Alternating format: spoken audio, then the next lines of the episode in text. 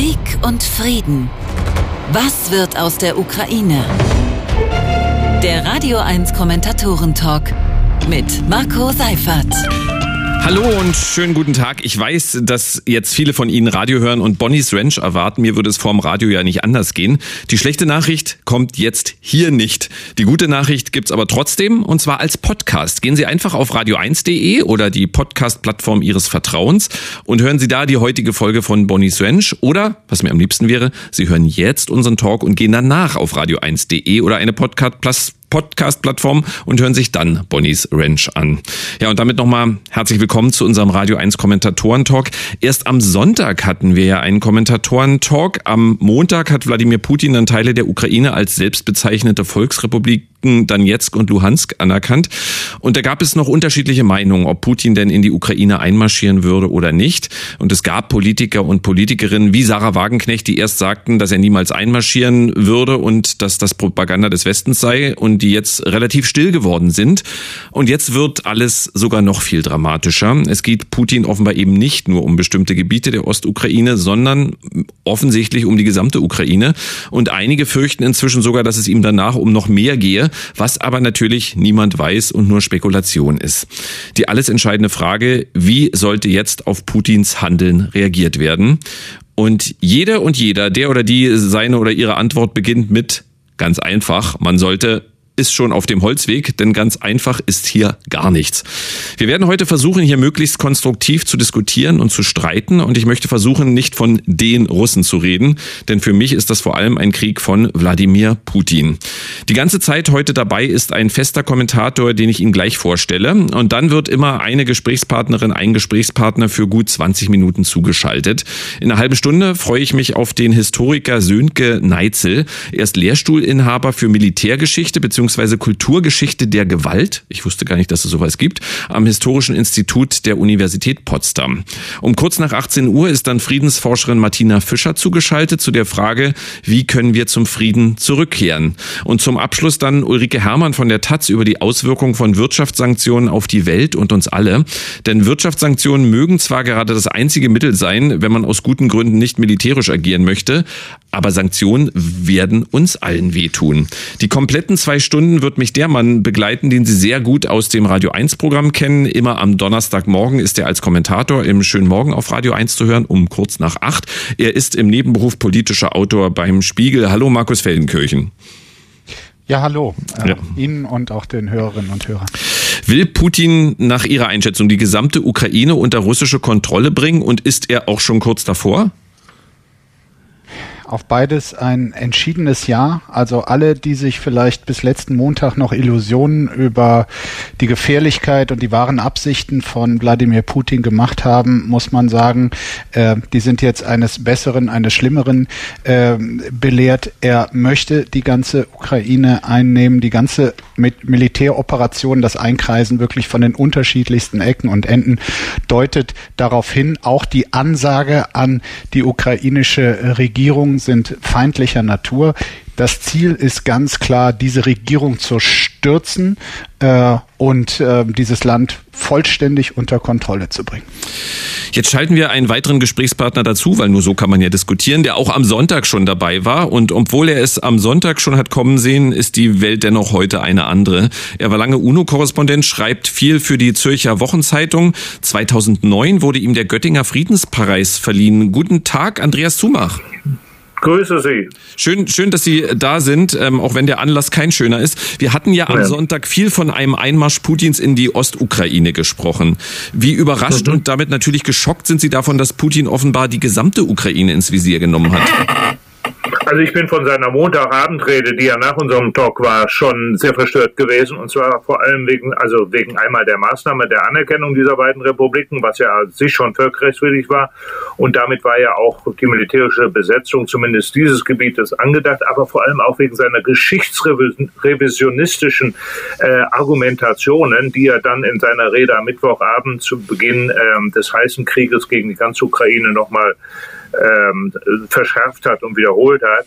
Also davon war ich schon überrascht. Ich bin mir allerdings nicht so sicher, würde auch da mal gerne Einschätzung vom Kollegen Feldkirchen hören, ob ihm das wirklich gelingen wird, diese Ukraine völlig unter ihre Kontrolle zu zu kriegen und vor allem das nachhaltig. Also im Moment sind wir ja noch leider in der ich sag mal, im ersten Viertel dieses heißen Krieges, äh, wenn die Zahlen stimmen, die wir von der Kiewer Regierung vorhin gehört haben, über die bislang erlittenen Verluste auf russischer Seite, da ist die Rede von über 2800 äh, toten russischen Soldaten und äh, zig äh, abgeschossenen russischen äh, Helikoptern und Flugzeugen, mal angenommen, das stimmt, dann wären das erstaunlich hohe Verluste bereits in den ersten 48 Stunden für eine Militärstreitmacht, die eigentliche Haushoch dieser der ukrainischen Regierungsarmee überlegen ist und im Vorfeld als ersten Schritt ja bereits sämtliche äh, Luftabwehrfähigkeiten, die die Ukraine sowieso nur begrenzt hatte, ausgeschaltet hatte. Also ich bin überhaupt nicht sicher,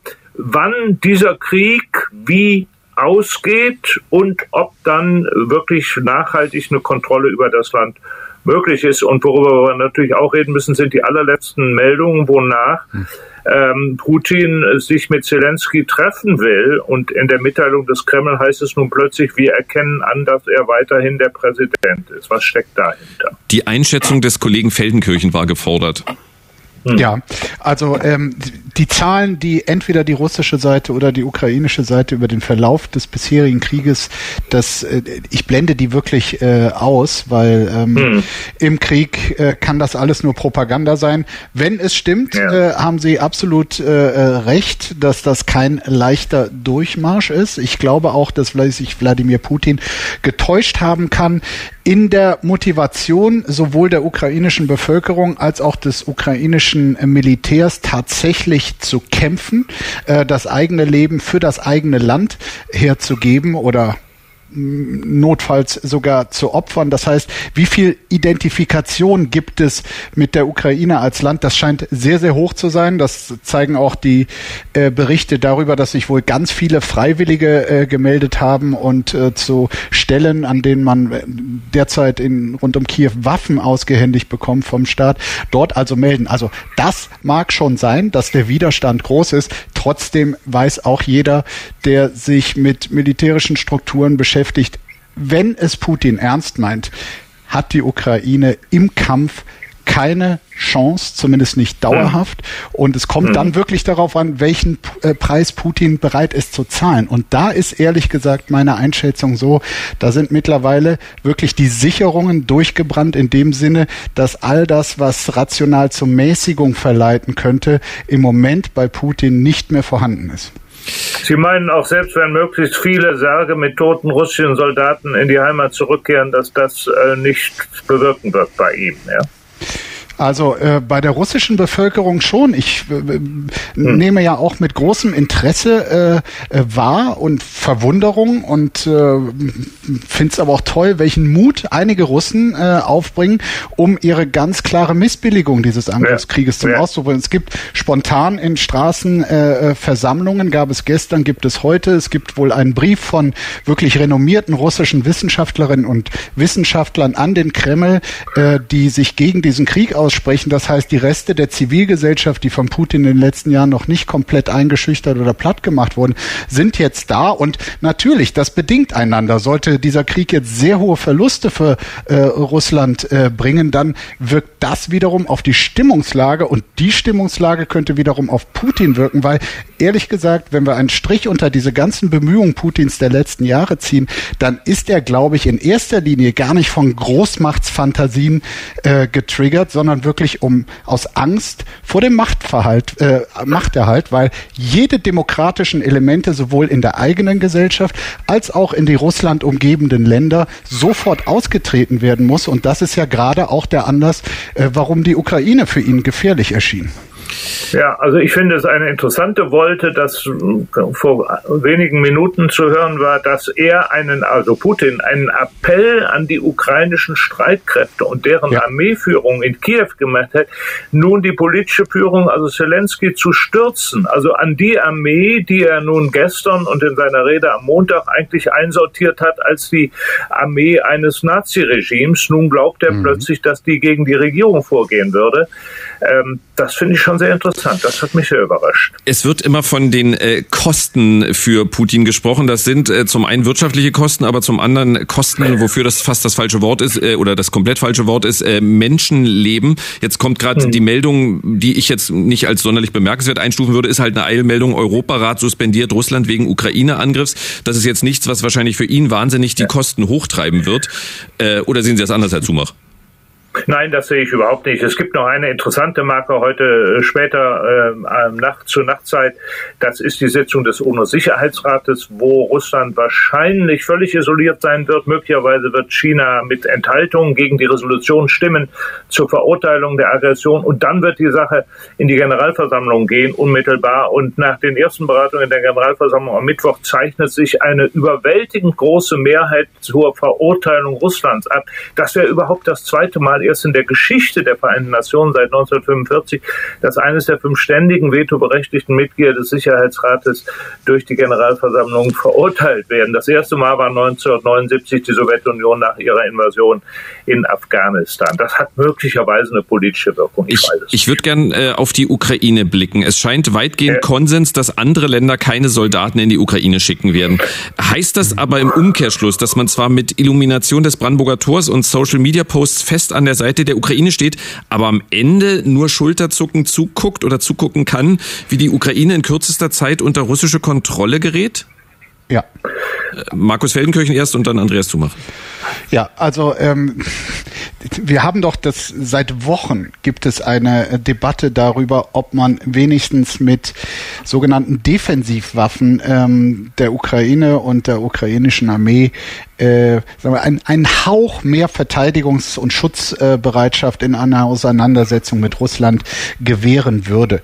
Und äh, es gab aus einzelnen anderen äh, europäischen Ländern äh, vereinzelte Waffenlieferungen. Es gab aus Deutschland 5000 Helme, die aber angeblich wegen fehlender Lieferadresse bisher nicht geliefert äh, wurden. Also ja, wir schauen tatsächlich äh, äh, jetzt, wo es zur kriegerischen äh, Auseinandersetzung gekommen ist, tatenlos zu. Ich will der Politik zumindest äh, äh, der, auch der Deutschen zubilligen, dass sie im Vorfeld auf diplomatischem Wege auch mit der Androhung von nicht ausgesprochenen Sanktionen einiges getan hat im Bemühen, diese Auseinandersetzung, diesen Krieg zu verhindern. Aber jetzt, wo er begonnen hat, äh, kann auch der deutsche Bundeskanzler außer Appellen und Daumendrücken ehrlich gesagt nichts mehr machen. Andreas Zumach dazu? Ja, ja, ich sehe das ähnlich, wobei man, glaube ich, ehrlicherweise sagen muss, selbst wenn auch schon ab Dezember, nehmen wir mal an, Waffen geliefert worden wären, wobei die Unterscheidung zwischen Defensiv- und Offensivwaffen, das wissen wir beide, äh, nicht hält,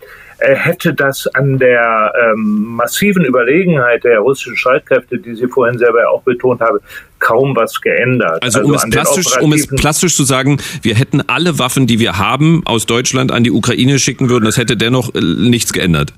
Naja, also wenn wir, wenn wir gemeinsam mit anderen, wir haben ja gar nicht all das, was gebraucht würde, sagen wir mal, alle Flughäfen der Ukraine schnell noch auch mit amerikanischen, äh, britischen, französischen Luftabwehrsystemen gesichert hätten, dann hätte man möglicherweise verhindern können, dass in den ersten 24 Stunden die russischen Luftstreitkräfte diese Anlagen weitgehend oder sogar völlig zerstören. Das mag schon sein. Ähm, aber äh, im Moment wird man zusehen oder sieht man oder kann nicht verhindern, dass das möglicherweise die Gesamtbesetzung, wenn das das Ziel ist, der Ukraine passiert. Wir werden dann ja oder Sie werden später reden mit den Folgen, die zumindest die zweite Runde der Sanktionen haben wird, wenn es dann auch geht um das Embargo von Technologieexporten. Da rechne ich schon mittelfristig damit, dass das die russische Wirtschaft und dann auch die Zivilbevölkerung hart treffen wird und das wird möglicherweise die Lage verändern. Also ich wage mal eine jetzt vielleicht sehr überraschende Prognose. So machohaft dieser, dieser Putin auch auftritt und, und die ganzen Machtgebaren auch mit Streitkräften und so weiter. Ich glaube, Historiker werden in 20 Jahren im Rückblick auf diese Woche sagen, das war der Anfang vom Ende der Ära Putin. Äh, ich bin mir noch nicht mal sicher, dass er die Zeit, die er bislang plant, nämlich bis 2036, im Kreml bleiben wird, weil er wird die Ukraine nicht in, in, äh, den Griff bekommen. Es wird auch bei einer Totalbesetzung dauerhaft Aufstände, Sabotage, sogenannte dann natürlich Terrorakte geben. Es wird der Unmut zu Hause wachsen und er hat, das ist ganz wichtig, er hat der Ukraine doch überhaupt nichts anzubieten außer Stagnation. Er hatte ökonomisch nichts anzubieten, er hatte äh, demokratiepolitisch nichts anzubieten, im Gegenteil. Also ich sage voraus, das ist das Anfang vom Ende dieses Mannes. Markus das ist natürlich das ist natürlich die, die weite Sicht des Historikers, auch der lange Atem des Historikers. Und ich würde Ihnen in der, in der Prognose für das, was in den nächsten Jahren darauf folgen wird, sogar äh, recht geben, weil Russland ist ökonomisch so schwach und wird es durch die nun folgenden Sanktionen noch stärker sein. Gleichzeitig wäre der Preis für eine dauerhafte Kontrolle eines Landes, dessen Bevölkerung nicht kontrolliert werden möchte, das heißt, da ist es auch über die Strecke immer wieder gegen Gegenwehr geben würde, äh, würde wahnsinnig viel Militär und natürlich äh, binden und auch äh, Kosten hm. verursachen. Ja, deshalb bin ich bei Ihnen und trotzdem hilft dieser Gedanke natürlich gar nicht den Menschen in der Ukraine gerade, die äh, ähm, und all den Menschen, die dort ihr Leben lassen würden. Und es kann auch nicht darüber hinwegtäuschen, auch wenn das jedes Reich irgendwann mal zerfällt und auch der Putinismus in äh, Russland. Aber das, das Versagen, dass es überhaupt zu dieser Situation kommen konnte, ist schon, ist schon wirklich sehr, sehr bitter. Ich würde gern darüber auch noch mal reden, aus vielleicht aus deutscher Sicht, aus deutscher politischer Sicht. Gerade viele in der SPD und in der Linkspartei haben Putin offenbar völlig unterschätzt. Immer wenn es mhm. Kritik an Putin gab, kam von da aber die NATO, aber die USA, aber, aber, aber, was ja vielleicht gar nicht mal falsch war. Aber jetzt ist das Entsetzen groß, dass die Putin-Kritiker recht behalten haben. Steckte hinter diesem falsch Einschätzen der Person Putins eine Erinnerung an die Ostpolitik der SPD in den 70er und 80er Jahren, an Wandel durch Annäherung, was aber mit Putin am Ende nicht möglich war, Herr Zumach?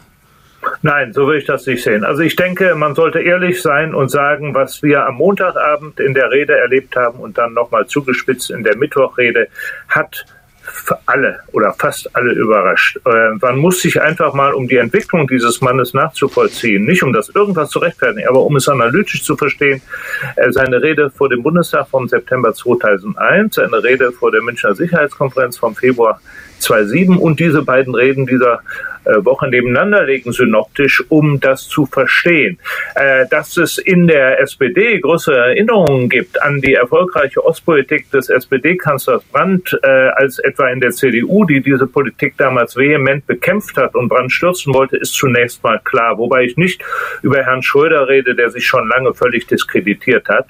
Ähm, nein, aber äh, ich will doch daran erinnern, wenn wir jetzt rückwärts fragen, was hätte anders gemacht werden sollen, dann muss man über 2008 und und den NATO-Gipfel reden, auf dem die vehement, vehementeste Gegnerin einer sofortigen Beitrittsmöglichkeit für die Ukraine die christdemokratische Kanzlerin Frau Merkel war.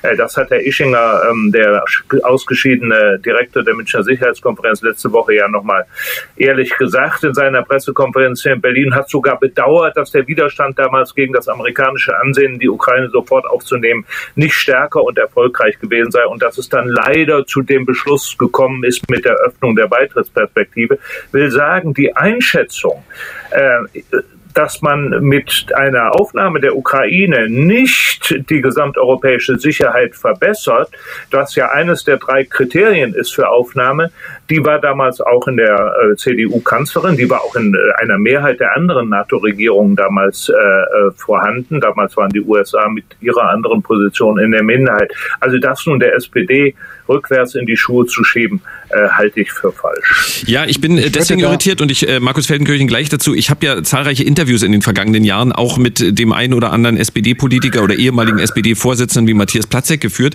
und ich kann sagen, meine persönliche emotionale Wahrnehmung, jede kritische Putin-Frage wurde da mit einer gewissen Arroganz abgeräumt.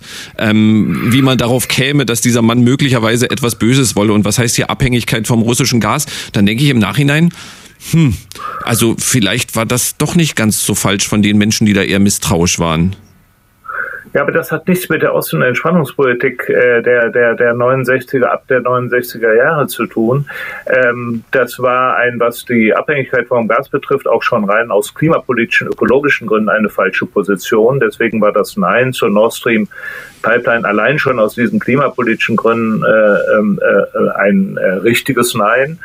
Ähm, und das Zweite ist, ähm, ich sage nochmal, selbst wenn man eine kritischere Einschätzung zu Putin gehabt hat, äh, die Alternative dazu, mit diesem Regime und mit diesem Mann sich in irgendeiner Weise über Dinge zu verständigen, was wäre denn die Alternative gewesen?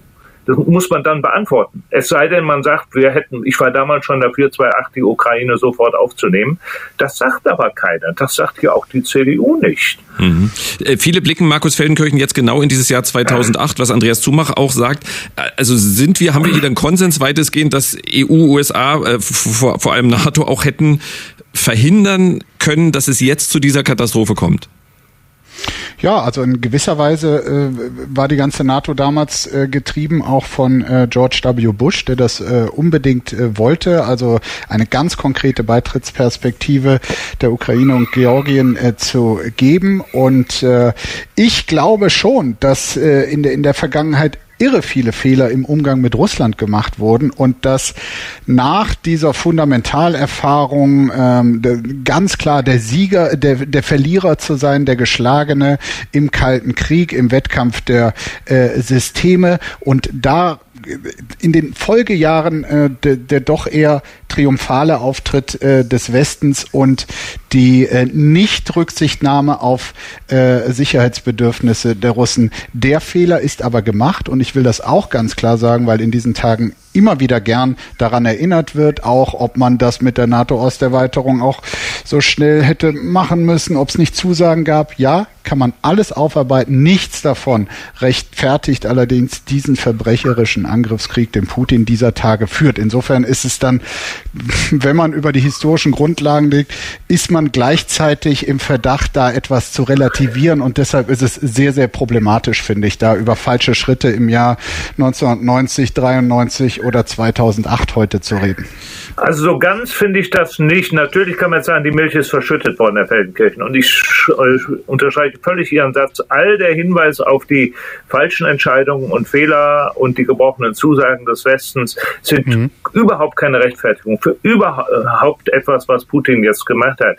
Nur äh, wenn wir mal perspektivisch daran denken, dass wir doch irgendwann äh, eine äh, europäische Friedensordnung haben wollen, die den Namen wirklich verdient, äh, dann werden wir einige Dinge auch korrigieren müssen. Dann muss der Westen von der Hybris äh, des, aus dem Sieg äh, nach dem Kalten Krieg, die Sie eben beschrieben haben, auch ein Stück runter. Und ich sage mal ganz konkret, in einer solchen künftigen Friedensordnung nach der Ära Putin, und zwar mit Russland, müssen die äh, schwerenden Wunden ähm, und Verletzungen, ähm, die angerichtet worden sind, alle beseitigt werden. Das heißt ganz klar, die Krim muss zurück in die Ukraine, auch der Donbass, möglicherweise mit einem vereinbarten Autonomiestatus.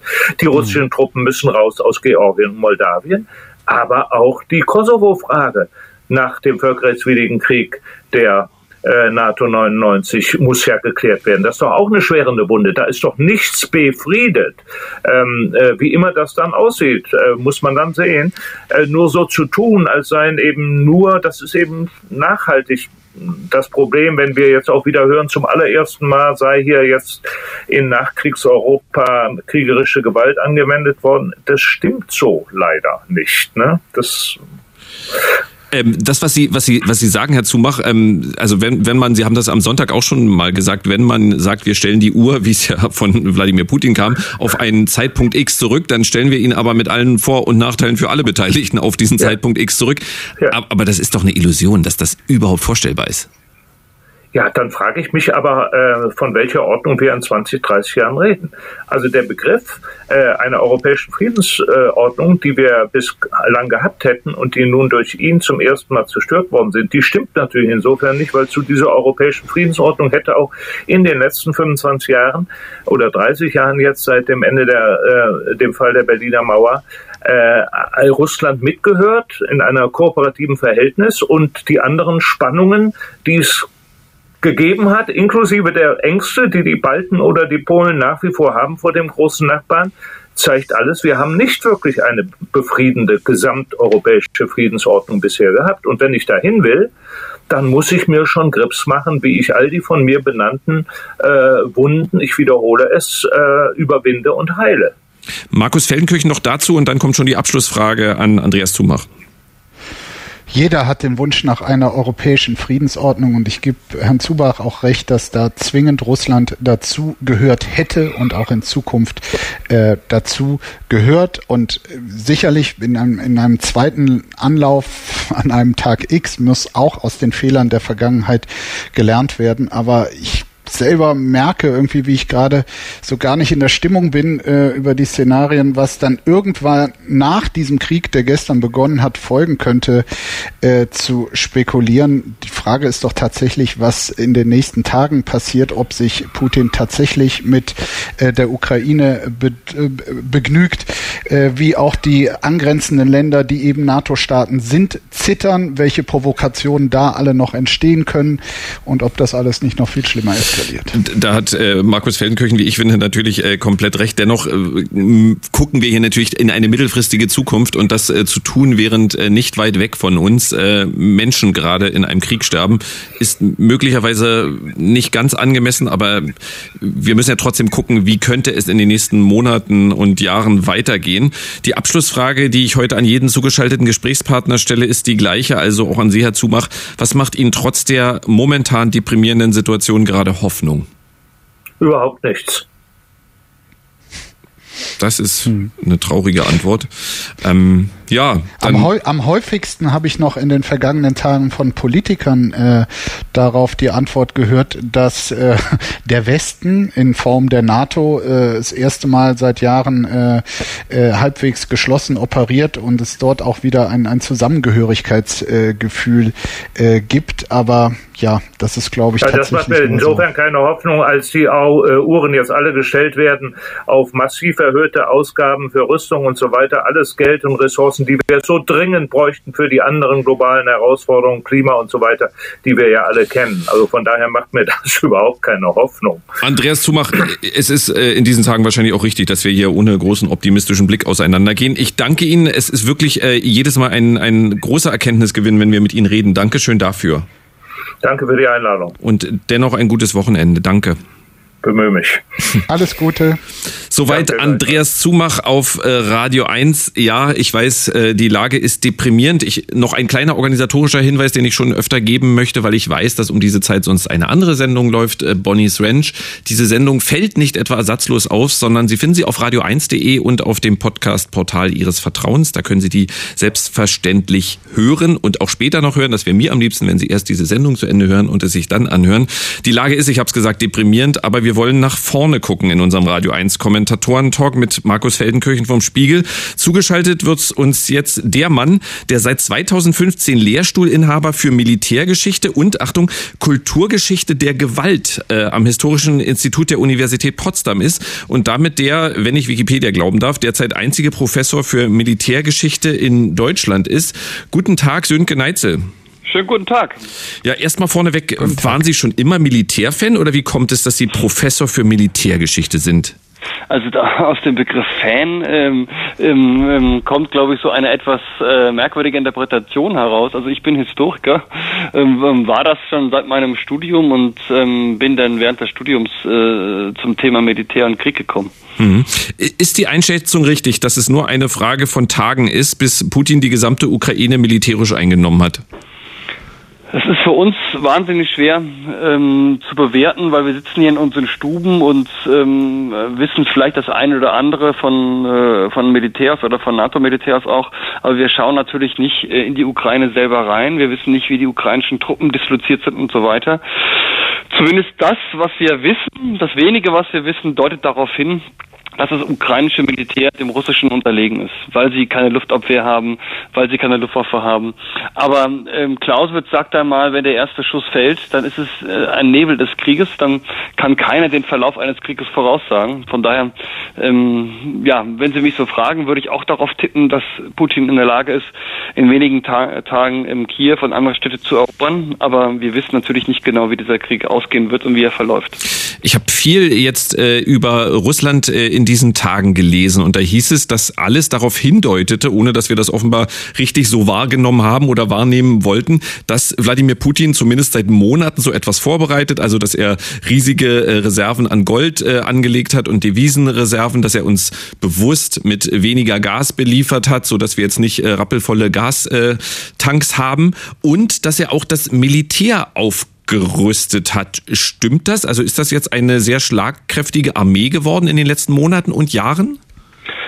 Also die jetzigen russischen Streitkräfte sind nicht die Streitkräfte der Sowjetunion, das muss man immer sagen. Aber nach den Phasen der Reformen, der wilden Reform, müsste man sagen, in den 1990er Jahren, ähm, dem, den, ja, dem Chaos in, der, in, der, in, in Russland, auch dem Zerfall der Leistungsfähigkeit dieser riesigen Streitkräfte der Sowjetunion, hat Putin, als er ähm, Präsident wurde, in der Tat dieses Militär reformiert. Es ist ein kleines Militär im Vergleich, im internationalen Vergleich, aber man würde sagen klein und fein und es ist capable.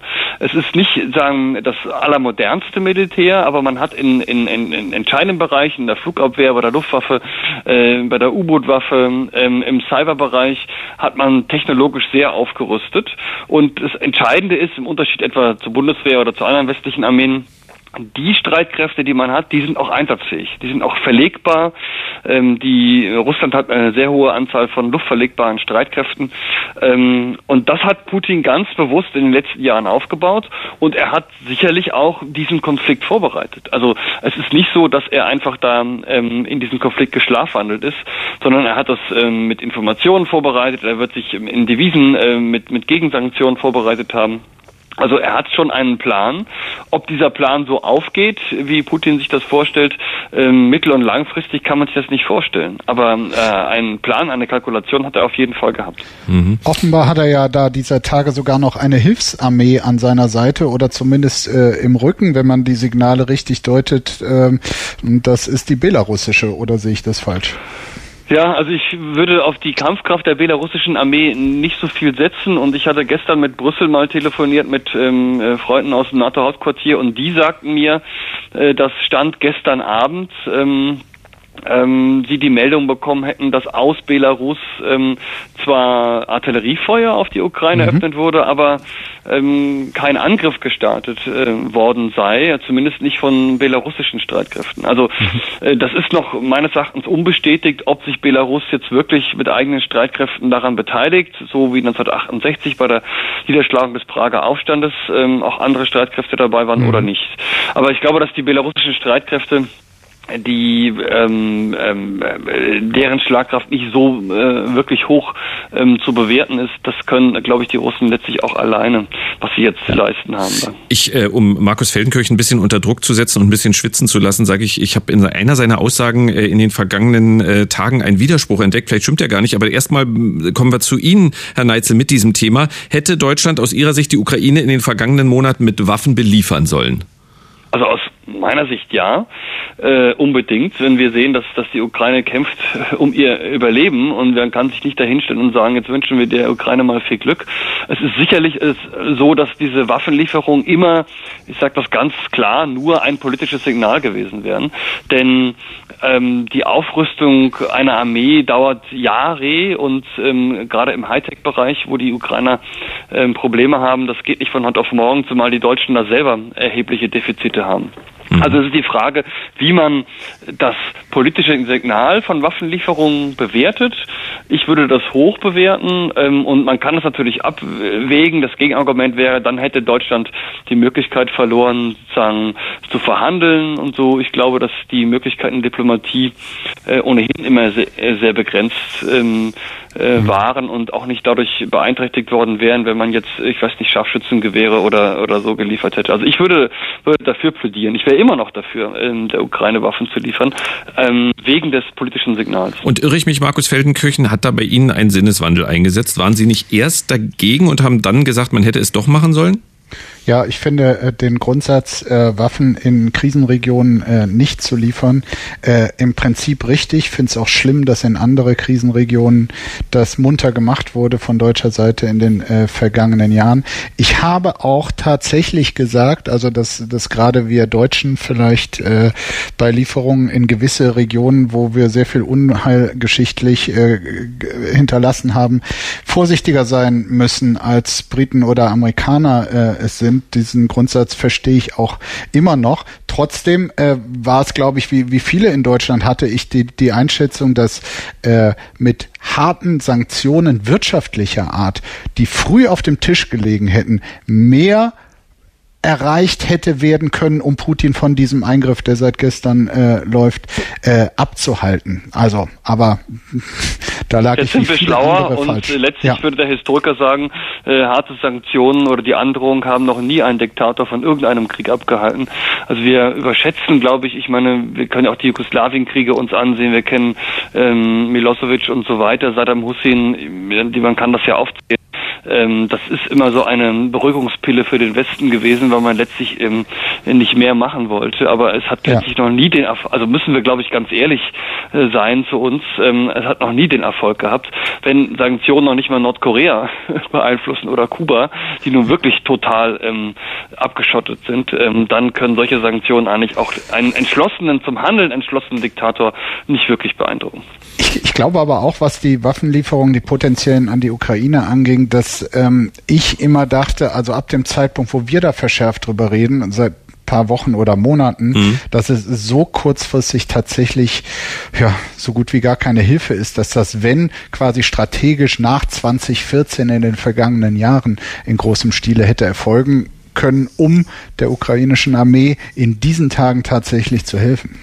Jetzt haben wir natürlich äh, ein bisschen Problem. Wir haben einen Professor für Militärgeschichte zugeschaltet, der ähm, sagt, andere Sanktionen haben noch nie was gebracht, da hilft nur Militär. Ähm, das ist äh, Ihr Blick auf diese Sache und vor allem Sie sind Historiker, Sie wissen, was in den vergangenen Jahrzehnten passiert ist. Ähm, also da, dann bleibe ich kurz noch in der Logik, bevor ich diese gesamte Logik mal hinterfrage. Aber muss man jetzt das Baltikum, Polen, ja auch Deutschland deutlich hochrüsten, um Putin nach der Eroberung der Ukraine davon abzuhalten, wir wissen es ja nicht, weitere Länder zu attackieren? Markieren. Dazu erst Herr Neitze und dann Herr Wellengöring.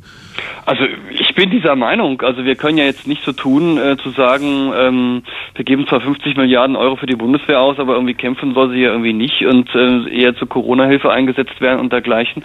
Also es geht schon darum, dass wir... Ja, aber ich sag mal ganz platt, also ehrlich gesagt, äh, eigentlich wäre es mein Wunsch, dass sie nicht kämpft. Ja, aber hervorragend. Aber dann, dann würde ich doch sagen, dann lösen wir die Bundeswehr auf und Sie schreiben jetzt persönlich ein Einladungsschreiben nach, zu, zu, Herrn Putin und sagen, Sie sind für den Frieden und es ist Ihnen hm. egal, ob das Baltikum ähm, unter russischer Herrschaft ist oder nicht. Und Sag, Sie selber ruhig, auch bereit, Sie ruhig, für das russische Staatsfernsehen zu, äh, zu arbeiten. Nennen Sie mich ruhig naiv. Das wunderbar. Ja, nee, nennen Sie mich ruhig naiv. Das ja, ist, äh, so ja. würde ich Sie nennen. Ja. Also genau, also aber Sie sagen, also ähm, wenn, weil es bisher ausgeblieben ist, müsste jetzt und, und jetzt sage ich es etwas polemisch, quasi ein neuer Rüstungswettlauf einsetzen.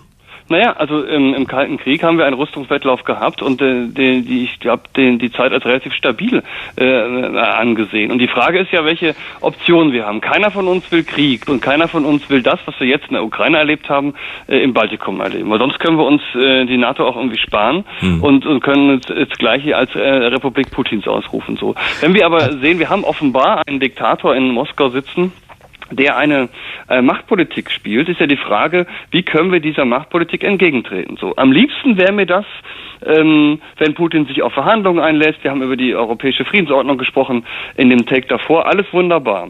Nur wenn nicht, ist ja die Frage, ob wir den Balten sagen, ja, also ihr müsst es verstehen, wir haben unsere Geschichte, kämpfen können wir oder nicht. Wir können die Franzosen vielleicht schicken oder, oder die Briten oder die Amerikaner, wir aber nicht. Also ich glaube, diese Rolle können wir uns, die ist hochzynisch, die können wir uns nicht erlauben. Ich würde auch lieber ähm, äh, Geld für andere Dinge ausgeben und lieber die Bundeswehr auflösen und wir überweisen das Geld der Uni Potsdam und wir forschen über vergangene Kriege. Nur das ist, glaube ich, in der jetzigen Situation wir sind ja doch wirklich hart auf dem Boden der ähm, sicherheitspolitischen Realität aufgeschlagen. Und ähm, was tun wir? Und da würde ich schon sagen, ähm, das Geld, was wir ausgeben für die Bundeswehr, ähm, ähm, es muss vielleicht gar nicht so, so, viel Geld mehr sein. Das müssen wir halt äh, besser umsetzen, weil die Struktur ist halt dysfunktional der Bundeswehr. Und wir sollten in Deutschland aus meiner Sicht von unserem strukturellen Pazifismus runterkommen, weil wir geben ein irrsinniges Geld für Streitkräfte aus und bekommen nichts hinten raus. Da müsste die Bundeswehr oder das Verteidigungsministerium und das Kabinett natürlich auch erstmal die Hausaufgaben machen. Und dann müssen wir sehen, ähm, was ist, was brauchen wir und was das ist Deutschland nicht allein. Deutschland ist in einer Allianz. Ähm, da wird es auch um die nukleare Abschreckung gehen und so weiter. Aber wenn wir ähm, ähm irgendwie ähm, Wert legen auf unsere Selbstbestimmung, sollten wir schon in der Lage sein, uns zu verteidigen. Mhm. Äh, Markus Feldenkirchen dazu aber das ist natürlich das Riesenprivileg, das wir durch die NATO-Mitgliedschaft äh, haben, dass es nicht zwingend so sein muss, dass man sich als Land komplett selbst verteidigen muss. Und das ist das Privileg eben gegenüber den armen Ukrainern, die ja jetzt auch der Präsident, das war ja herzzerreißend, Zelensky in der letzten Nacht wieder äh, oder heute Morgen hat er erklärt, er hätte den 27 äh, oder 27 oder 28 äh, NATO-Staats- und Regierungschefs äh, persönlich gesagt, nehmt uns in die NATO, aber keiner habe gewollt. Also dieses, dieses Verlangen danach, Schutz zu haben durch Solidarität, das ist ja immens und das hat Deutschland. Und dann, wenn man das aber einmal hat mit dem äh, mit der Artikel 5 und das ein Angriff auf ein Land äh, gleichzeitig eins auf die ganze Allianz ist und alle quasi zu Hilfe eilen dann oder sich vorher schon zur Hilfe in Stellung bringen, dann hat man natürlich die Debatte, die wir in den letzten Jahren immer theoretisch hatten und jetzt aber ganz praktisch. ist man denn untereinander in so einem Bündnis solidarisch oder ähm, ja, sagt der eine, also so viel Geld brauchen wir dann doch nicht fürs Militär. Wir haben auch schöne Infrastruktursachen und unser Sozialsystem soll ja auch sozial bleiben. Das ist alles eine Sache der Priorisierung und äh, da haben tatsächlich die NATO-Partner äh, nicht nur Donald Trump, muss man sagen, oft darauf hingewiesen, dass sich Deutschland vermeintlich einen schlanken Fuß macht. Und wenn man dieser Tage die Klagen von Militärs hört, wie zum Beispiel dem äh, Heeresgeneral, äh, der gestern öffentlich sogar machte, ähm, dass also die Bundeswehr mehr oder weniger blank dastehe in einer solchen Situation über den Zustand des Heeres. Auch meine Kolleginnen und Kollegen beim Spiegel haben in der aktuellen Ausgabe darüber geschrieben, wie viele der Geräte, die man hat, tatsächlich einsatzbereit wären. Da kam eine Quote von rund 50 Prozent raus. Also es gibt wohl schon äh, erschreckend streckende Beschreibung über den Zustand unserer Bundeswehr, die dann auch wiederum Auswirkungen darüber hat, wie viel die Bundeswehr äh, äh, im NATO-Verband tatsächlich ähm, als Unterstützung bereitstellen kann. Dazu äh, die Frage an Herrn Neitzel, also eigentlich nur weitergegeben, was Markus Feldenkirchen gesagt hat. Die Bundeswehr wirkte zuletzt personell, äh, auch vom Material, zumindest in der Berichterstattung, eher wie die Karikatur einer Armee. Muss man sagen, dass Deutschland derzeit keine funktionierende Armee mehr hat, aber wieder braucht? Ja, die Frage ist, wofür funktionieren? Also die Bundeswehr ähm, hat mhm. meines Erachtens schon 200.000 ähm, ähm, wirklich motivierte oder meistens größten Teil motivierte Frauen und Männer in ihren Diensten, die auch wollen und die können sicherlich in Mali äh, Aufklärungsmissionen durchführen oder die können auch ähm, einige hundert malische Soldaten ausbilden. Äh, die können auch Corona-Hilfe leisten. Man kann auch ähm, in bleiernder Langeweile vor der Küste des Libanon auf und abschippern und, und Möwen melden. Das geht alles und das waren ja die Aufgaben Aufgaben ähm, ähm, der Auslandseinsätze in den letzten, in den letzten Jahren. Wenn es aber darum geht, jetzt, ich sage mal, militärisch wird das immer so genannt, das hochintensive Gefecht, also gegen einen Staat wie Russland zu kämpfen. Da steht die Bundeswehr, ich sage jetzt mal, äh, letztlich mit heruntergelassenen Hosen da. Und Herr Mais, ähm, der Heeresgeneral, den Herrn Feldenkirchen erwähnt hat, hat es noch ein bisschen diplomatisch formuliert. Also wenn wir mal ja. fragen, was kann denn jetzt zusätzlich ins Baltikum verlegt werden? Wie viel Infanteriebataillone oder Bataillone sind dann einsatzbereit morgen? Ja, dann würde man sagen null. Ja, und ähm, die, auf diese äh, Defizite Was nicht heißt, dass die Deutschen gar keine Soldaten haben und keine Ausrüstung, aber das gibt da viele Probleme. Auf diese Defizite hat man immer wieder hingewiesen und es ging bei der Politik links rein und rechts wieder raus. Man muss sagen, dass die Kabinette Merkel, äh, Merkel 1 bis 3, schlicht kein Interesse daran hatten, eine einsatzbereite Bundeswehr ähm, aufzustellen. Herr Professor Neitzel, ich kann mir das richtig vorstellen, wie Sie, der sich wahnsinnig gut mit dem Thema auskennt, seit Jahren schon verzweifelt, äh, wie wir mit unserem Militär umgehen und jetzt, genau, und jetzt wahrscheinlich denken, ah, jetzt merkt das auch mal alle endlich. Wahrscheinlich ist ist das der Punkt, an dem Sie sich äh, gerade befinden. Man muss aber natürlich dazu sagen, mit fast nichts konnte man in den vergangenen Jahren und Jahrzehnten in Wahlkämpfen in Deutschland so zuverlässig punkten wie mit Militärausgaben kürzen. Ja, ähm, erst an Markus Feldenkirchen ähm, die Frage, wird da jetzt ein Umdenken einsetzen? Oh ja, äh, ein riesiges Umdenken. Das ist äh, schon längst im Gange und äh, ich sag mal, alle, die schon in der Vergangenheit es für ganz, ganz wichtig erachtet haben, ähm, die Militärbudgets zu erhöhen, die verweisen jetzt auf diese Krise und äh, bekommen dann natürlich absolutes Momentum für ihre Position und könnte mir übrigens auch vorstellen, dass eine Person in dieser Debatte auch noch das ein oder andere Problem bekommen wird, weil der, der Bundesfinanzminister der vergangenen Jahre ist der Bundeskanzler der Gegenwart und äh, da haben schon andere äh, Verteidigungsminister berichtet, wie zäh die Verhandlungen auch mit Olaf Scholz waren, darüber den Bundeswehretat auch nur in die Nähe dieses Zwei-Prozent-Ziels ähm, zu hieven, auf das sich die NATO eigentlich mal verständigt hat. Aber bevor ich jetzt äh, Herrn Neitzel wieder dazu hole, Markus Feldenkirchen, äh, jetzt es ist ja hier auch ein Meinungstalk. Äh, das äh, finden Sie das gut? Also ich, ich fand halt in den vergangenen Jahren war gerne ein Argument,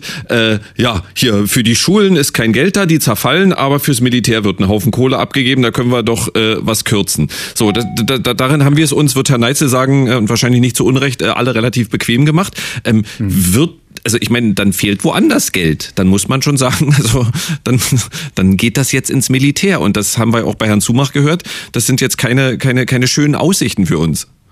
Also erstens bin auch ich nicht jemand, der sagt, weil er einmal äh, Militärausgaben kritisiert hat, macht er das sein ganzes Leben, weil er nicht äh, merkt, welche Bedeutung irgendwie Militär doch auch haben kann. Und ich finde, wir merken es äh, in diesen Tagen. Und zweitens scheint mir aber auch bei der Bundeswehr noch ein gewisses Effizienzproblem zu sein. Das heißt, äh, also ähm, da wäre vielleicht mal eine moderne Verwaltungsstruktur äh, äh vonnöten und tatsächlich auch die Priorisierung. Also ähm, wenn man wenn man sich schon als äh, Verteidigungsgemeinschaft versteht, dann ähm, und man im Zweifel eh auf die Solidarität der anderen Mitglieder angewiesen ist, warum dann nicht Spezialisierung? Warum muss dann eine deutsche Bundeswehr immer noch so strukturiert sein, dass sie quasi alles kann? Mhm. Und da kommt natürlich jetzt äh, Herr Neitzel ins Spiel. Also Sie haben ja vorhin, ich habe da sehr genau zugehört, Sie haben ja mit so einem Halbsatz gesagt, ob das dann zwingend sogar viel mehr Geld sein muss, weiß ich gar nicht. Ja, wie denn dann? Also es ist ja auch nicht, dass die Bundeswehr gar kein Geld bekommt, sondern die nee. bekommt ja schon viel, viel Geld. Viel und, Geld. und dann gucke ich mir am, am Freitagabend die Heute-Show an und sehe wieder irgendeinen Panzer umkippen oder, oder irgendein, irgendein Gewehr zerfallen. Also ich glaube, dass ähm, also man wird wahrscheinlich schon mehr Geld brauchen, aber das eines der Grundprobleme ist, dass ähm, die Bundesregierung eigentlich, das ist dieser Begriff des strukturellen Pazifismus, keine einsatzbereiten Streitkräfte haben wollte. Das war nie das Interesse, sondern man konnte dann immer sagen, ja, wir würden ja gerne, aber leider, leider geht das nicht. Und das, das kann man an vielen Beispielen sagen. Es ging um alle möglichen Gründe bei der Rüstung, um Innenpolitik, um Industriepolitik. Man hat natürlich auch versucht, mit Frankreich zusammenzuarbeiten arbeiten, da ist nie was bei rausgekommen. Deswegen haben wir jetzt keine Kampfhubschrauber, die man einsetzen kann, weil man das eben nicht das marktgängige Modell gekauft hat, sondern meinte mit Frankreich was gemeinsam entwickeln zu sollen. Das entscheidende Punkt ist, wenn man jetzt vielleicht endlich mal erkennt, dass ein Militär, wenn man es sich entscheidet, ein Militär zu haben, es auch einsatzbereit sein muss. Und da muss man auch mal auf die Generalität hören. Nicht zurzeit beschneidet die Verteidigungsministerin die Zuständigkeiten des Generalinspekteurs. Und ähm, es ist einfach eine dysfunktionale Organisation. Und wenn wir da mal ansetzen würden, mit demselben Budget würde viel mehr hinten rauskommen. Es gibt andere Staaten, Israel und so, die mit einem ähnlich hohen Budget viel mehr an Leistungskraft erzeugen, weil sie es erzeugen müssen, weil sie eine Armee brauchen. In Deutschland war das Problem, ähm, man hat eigentlich nur eine Armee auf dem Papier gebraucht ähm, und letztlich ähm, war der Druck eigentlich nicht groß genug. Ich habe oft gesagt in Interviews geschrieben, auch mal im Spiegel, die werden sich erst verändern, wenn der Druck von außen größer wird, wenn man es wirklich braucht und dann ist es vielleicht zu spät. Nicht? Und das ist, äh, erleben wir jetzt, äh, eine einsatzfähige Armee kann man nicht aus dem Hut zaubern und erleben siebeneinhalb Jahre nach der Annexion ähm, der Krim eigentlich fast nichts. Und das ist schon wirklich ein ein ja ein, ein, ein, ein Desaster und das muss man leider äh, den letzten, der letzten Regierung ähm, ähm, ankreiden. Herr Neitzel, weniger Ahnung vom Militär als Markus Feldenkirchen habe in diesem Studio jetzt nur noch ich, aber äh, Sie haben natürlich viel, viel mehr Ahnung. Von ihm kam gerade der Vorschlag, es muss ja nicht jeder alles können. Also könnten wir uns nicht auf bestimmte Dinge konzentrieren innerhalb der NATO und andere ja. machen was anderes? Mhm. Ja, das ist eine Idee, die ja lange diskutiert wird und ähm, letztlich ähm, haben die europäischen Staaten ihre Egoismen leider nicht überwunden. Nicht, es äh, hat daran gefehlt, dass äh, Angela Merkel und äh, Macron und Herr Rutte sich zusammensetzen und einfach mal beschließen, die Franzosen bauen die Flugzeuge, die Holländer die Fregatten und die Deutschen die Panzer. Und dann kaufen wir aber auch alle voneinander. Ähm, ähm, und diese, ja. da müssen wir aber auch, auch, auch Souveränität aufgeben. Dann müssen die Deutschen vielleicht ihren Fregattenbau aufgeben und die Franzosen ihren Fahrzeugbau. Dazu waren die europäischen Staats- und Regierungschefs nie wirklich bereit. Es ging immer darum, die eigene Souveränität zu verteidigen, übrigens ganz vorne Frankreich. Ähm, und man kann nur hoffen, dass diese Krise, äh, wenn sie überhaupt irgendetwas Positives haben kann, das Wort klingt in diesem Zusammenhang schwierig, ähm, dann auch mal dazu führt, dass die Europäer endlich mal ihre Köpfe zusammenstecken und wirklich einen Schritt vorankommen bei der europäischen Abgleichung ähm, von Rüstung und Armee. Markus Feldenkirchen dazu.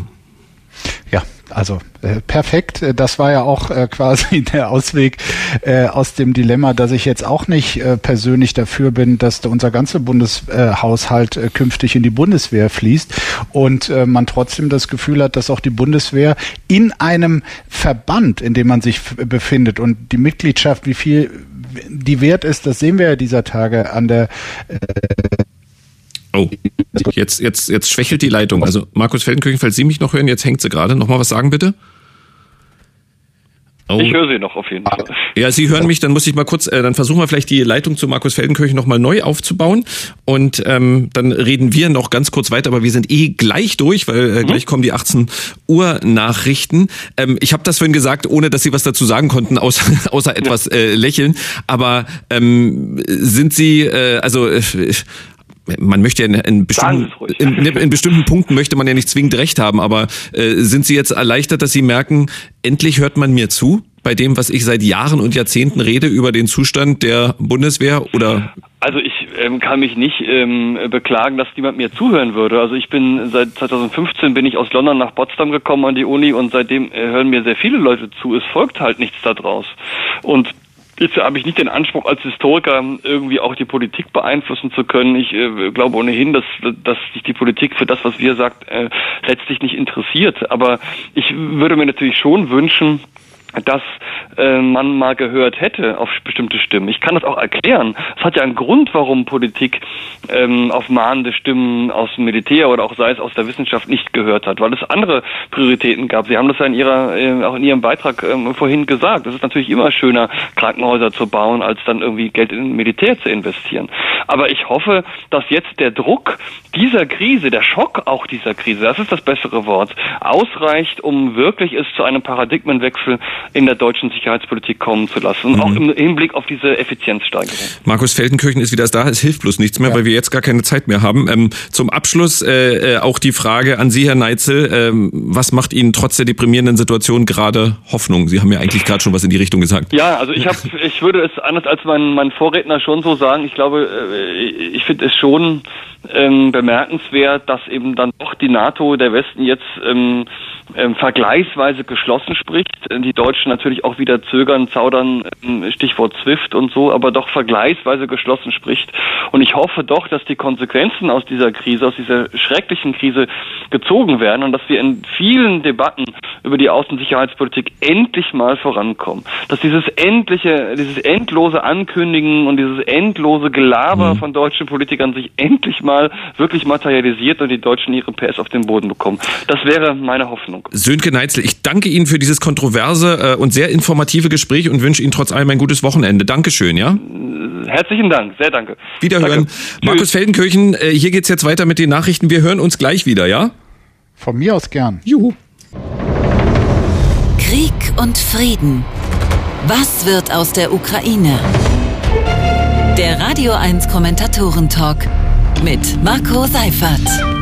Die zweite Hälfte unseres Radio 1 Kommentatoren-Talks zu ungewöhnlicher Zeit am Freitag. Äh, Bonnie's Ranch, wie gesagt, auf radio1.de oder im Podcast-Portal. Die ganze Ihres Vertrauens. Hier geht's noch eine Stunde weiter mit unserem Talk und mit Markus Feldenkirchen vom Spiegel. Der begleitet mich die gesamte Zeit.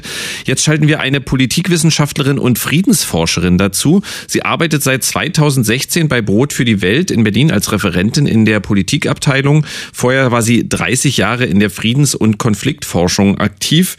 Herzlich willkommen, äh, Dr. Martina Fischer.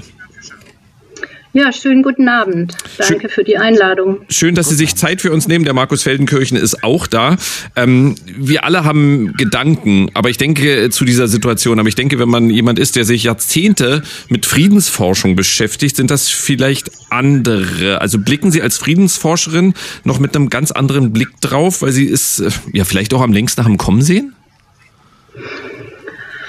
Hm, naja, also so einen ganz anderen Blick, das kommt jetzt wirklich darauf an, ähm, auf wen Sie sich beziehen. Ich finde, einiges hat Andreas Zumach vorhin schon ganz gut vorweggenommen. Aber wenn ich mich jetzt frage, also wie fördert man Frieden und ähm, warum ja, konnte die Welt ihn eben in dieser Situation nicht aufrechterhalten, dann ähm, stelle ich eben fest, Frieden fördert man doch in erster Linie durch Vertrauensbildung und Dialogbereitschaft, vor allen Dingen auch Rüstungskontrollvereinbarungen, vor allen Dingen auch Empathiefähigkeit, also sich immer in die Interessen von Kontrahenten hineinversetzen und vor allen Dingen Sicherheitsordnungen aufbauen, die inklusiv sind, also möglichst viele Mächte einbinden.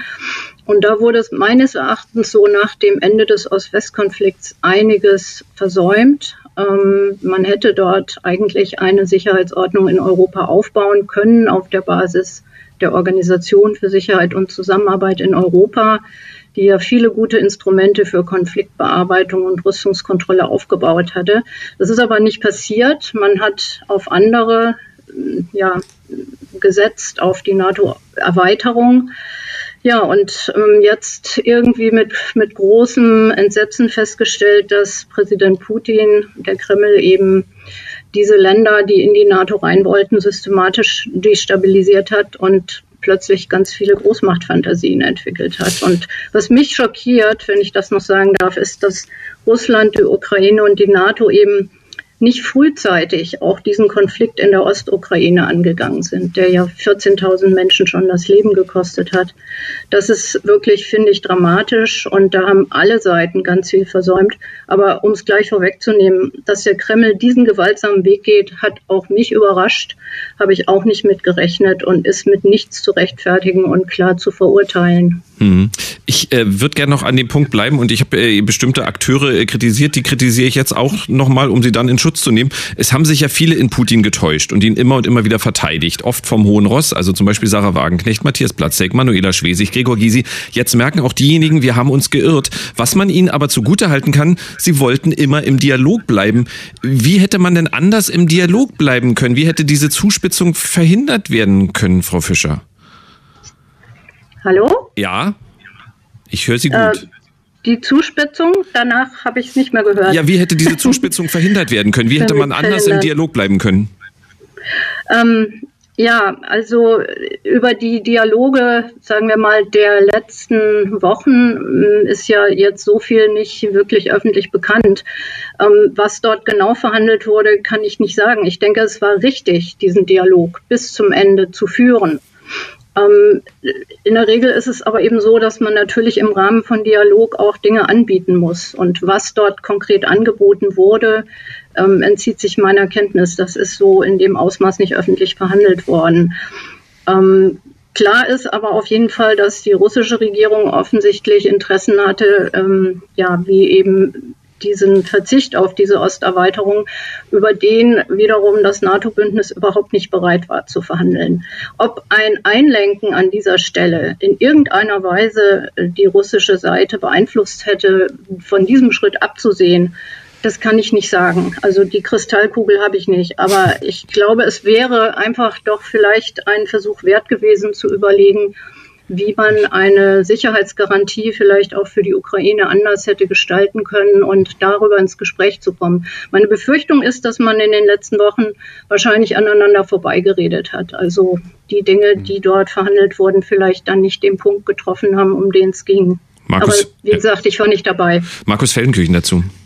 Ja, ich war auch nicht dabei, glaube aber, wie sich jetzt irgendwie immer klarer zeigt, dass äh, man ähm, überhaupt nicht das hätte befriedigen können, worum es äh, Putin geht. Ich glaube auch nicht, dass es ihm letztlich jetzt um äh, ein Moratorium für den NATO-Beitritt der Ukraine ging. Ich glaube, dass ihm alle inklusive Olaf Scholz wirklich hinter verschlossenen Türen äh, glaubwürdig versichert haben, dass es nicht zu diesem NATO-Beitritt der Ukraine äh, kommen wird, dass man auch bereit ist, alle möglichen Formelkompromisse, alle möglichen äh, ihm, ihm Klarheit über diese Frage zu vermitteln. Ich glaube nicht, dass Putin äh, ernsthaft gedacht hat, dass dieser, ähm, dass dieser äh, Beitritt der Ukraine in die NATO irgendwie von irgendjemand äh, Relevantem in der NATO jetzt befürwortet äh, wird. Markus Fenklich, wenn, ich Sie da, wenn ich Sie da kurz unterbrechen darf, ähm, wenn wir hier über Dialog reden, auch als ich gerade mit äh, Frau Fischer über Dialog gesprochen habe, mhm. da, da wurden dann die Gespräche von Macron und Scholz in der vergangenen Woche oder in den Wochen ähm, ja. dann als äh, Messlatte herangezogen. Aber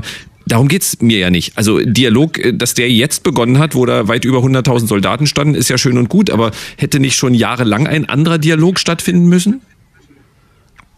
Frage also an mich. Ja. ja. erst an Ach Frau so. Fischer gern und dann an Markus Feldenkirchen. Ja. ja.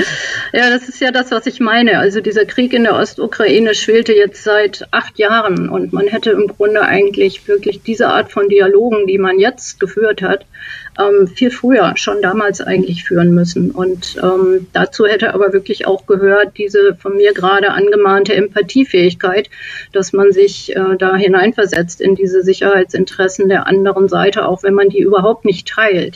So, ähm, ich muss aber auch dazu sagen, dass auch ich, genau wie Andreas Zumach das vorhin ähm, auch, auch äh, ja nochmal aufgezeigt hat, über diese Reden, des neueren Datums jetzt auch sehr überrascht bin, also welche Formen das angenommen hat. Und das kann, man kann das natürlich, äh, also es geht ja auch nie darum, wenn man über diese Vergangenheit redet, irgendetwas zu entschuldigen von dem, was da jetzt gerade passiert. Also das habe ich ja schon gesagt, es geht mhm. darum, das zu verurteilen und einen sofortigen Waffenstillstand zu fordern. Das ist völlig, völlig klar. Und auch das, was jetzt beschlossen wird an Sanktionen, ist sicherlich richtig und ein wichtiges Signal. Aber nochmal zu diesem Dialog. Also wie gesagt, ähm, wenn man Frieden aufrechterhalten und schaffen will, muss man dafür arbeiten. Und das bedeutet, dass man Dialoge rechtzeitig, frühzeitig, also wirklich präventiv ansetzt und nicht erst sozusagen, wenn die Situation schon so extrem eskaliert ist.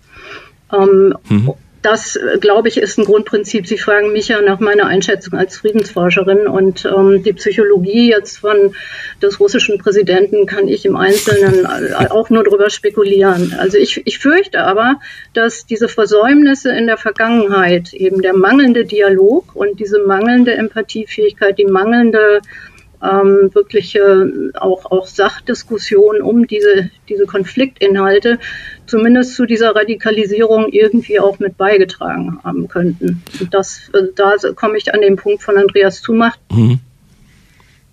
Ja, äh, Markus Feldenkirchen dazu. So hat er das beschrieben. Ah, okay, oder da war gerade ein Loch in der, in der, Leitung, weiß nicht. Aber dann Markus äh, Feldenkirchen dazu.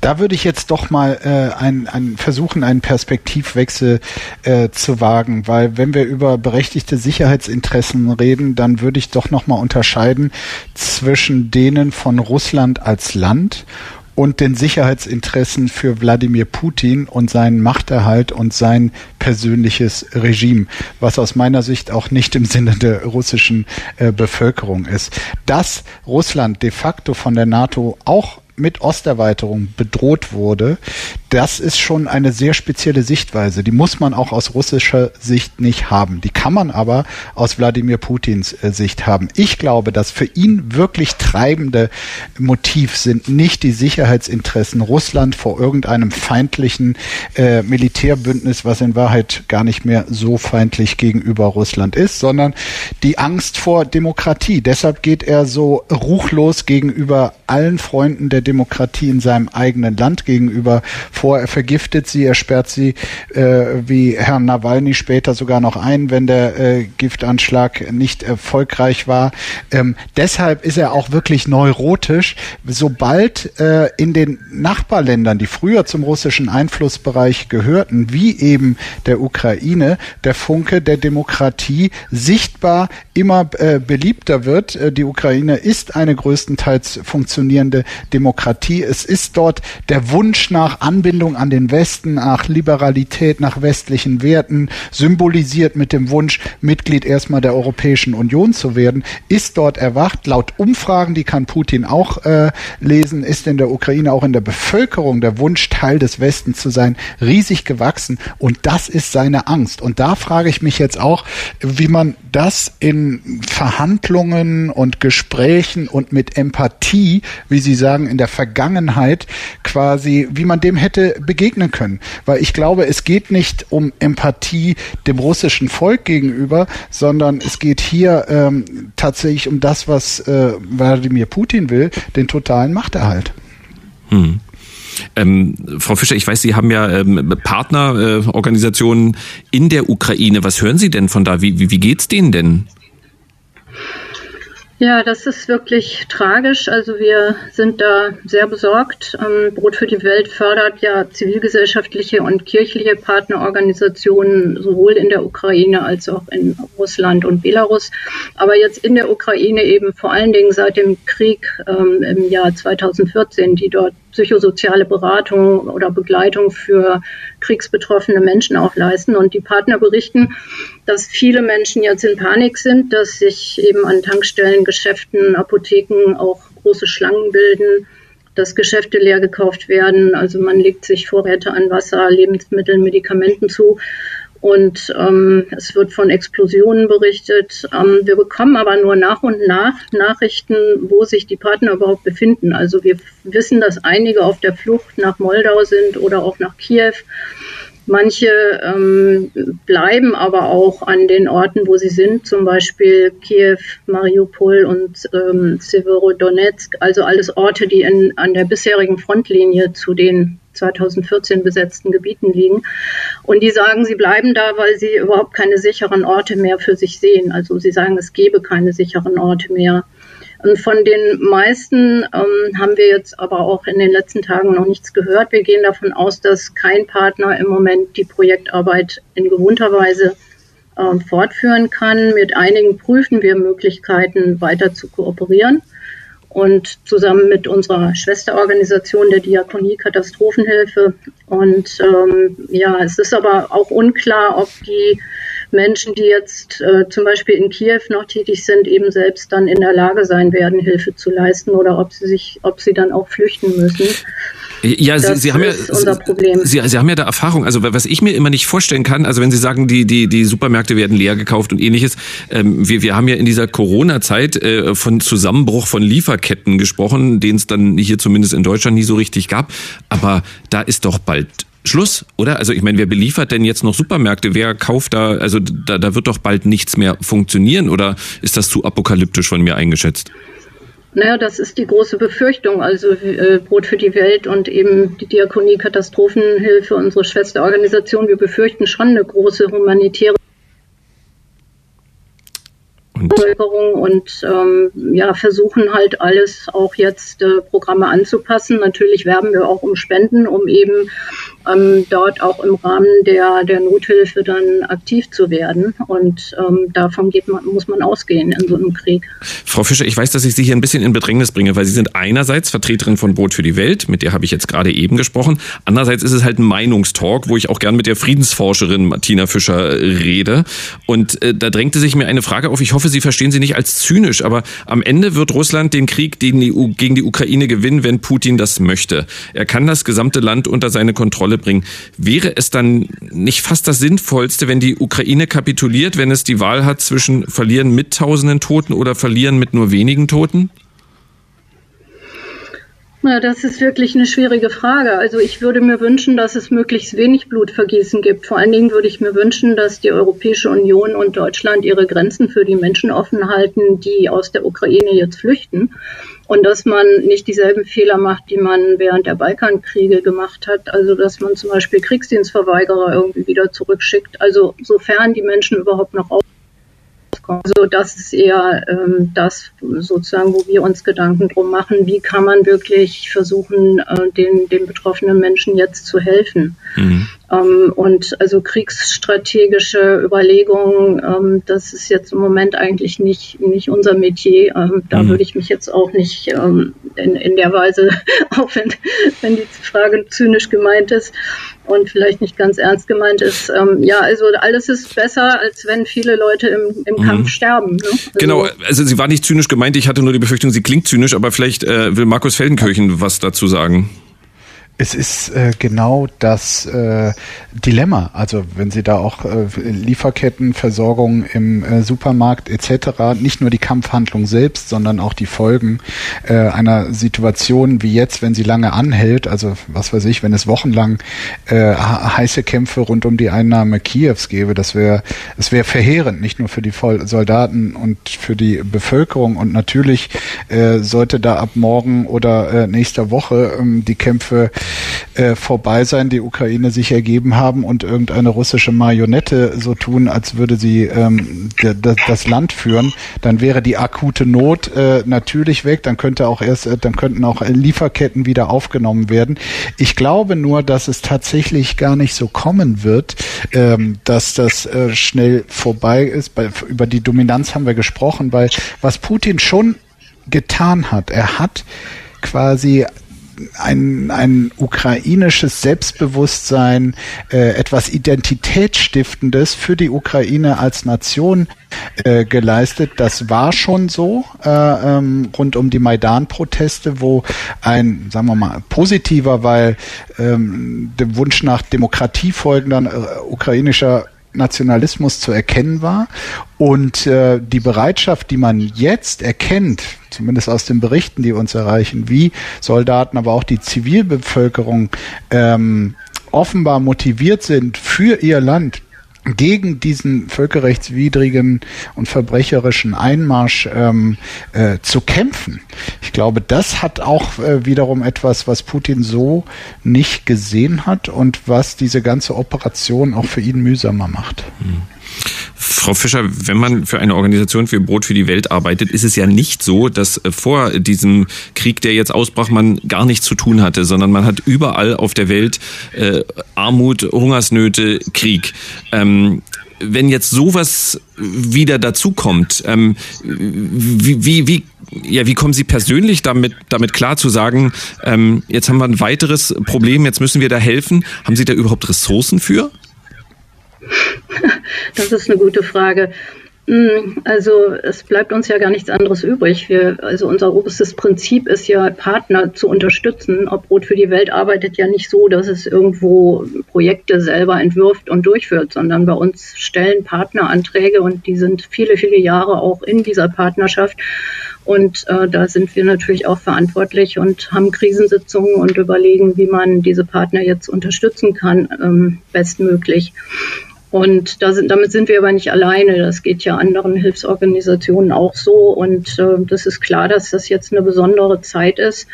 Ähm, also wir haben schon viele Ka Partner, auch gerade im afrikanischen Raum sind also inzwischen viele, viele Projekte, die auch in sogenannten fragilen Staaten oder eben in, ja, in Gewaltkontexten stattfinden.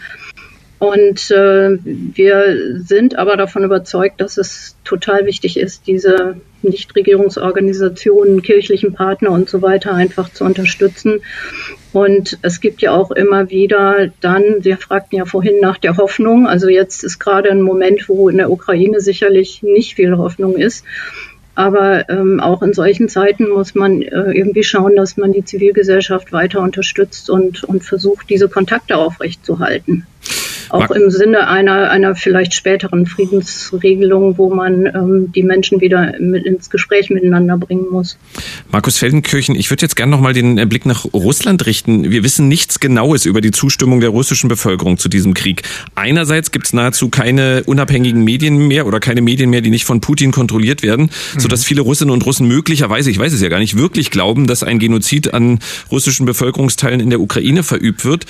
Andererseits sehen wir natürlich Proteste von Russinnen und Russen in Russland gegen den Einmarsch Putins. Wenn dann bald auch noch Wirtschaftssanktionen wirken äh, und für die Bevölkerung spürbar werden, kann das Ihrer Einschätzung nach für Putin gefährlich werden?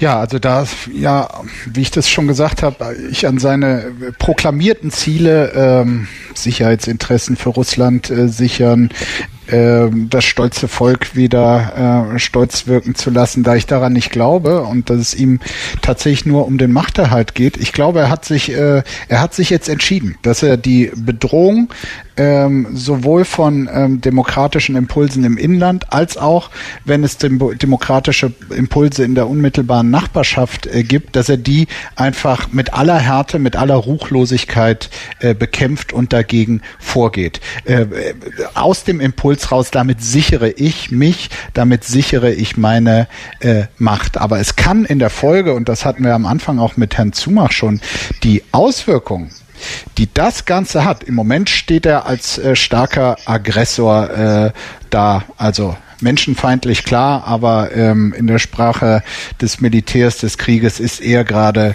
der große Zampano. Und ich glaube, dass ihm das so bitter es ist für alle, für, äh, für Leute, die indirekt unter diesem Krieg, unter dieser Besetzung äh, leiden, über die Leute, die sterben, aber auch all die, die, die, ähm, sag mal, die, die wirtschaftlichen Auswirkungen dieses Krieges merken. Es, es, es, alles bitter, äh, es wird alles schwere Folgen haben und trotzdem sehe ich kein Szenario, wie Putin selbst oder aber der Putinismus, äh, weil ein, zwei Leute aus seinem äh, Team wird es äh, geben, die sicherlich auch innerlich bereit wären, das irgendwann mal fortzuführen, wenn der wenn der Diktator äh, nicht mehr kann oder will. Aber ich glaube nicht, dass das äh, dauerhaft zu konservieren ist. Es gab in der Vergangenheit immer wieder große Bewegungen für Freiheit, für Menschenrechte, für Demokratie, auch innerhalb Russlands. Wir erinnern uns, Alexei, Nawalny wurde erst deshalb äh, verfolgt und dann äh, vergiftet, weil er tatsächlich erfolgreich war. Er und seine Bewegung haben ähm, da gut organisiert einzelne Regionalwahlen äh, für demokratischere oder sagen wir mal Anti-Putin-Kräfte ähm, sogar gewinnen können.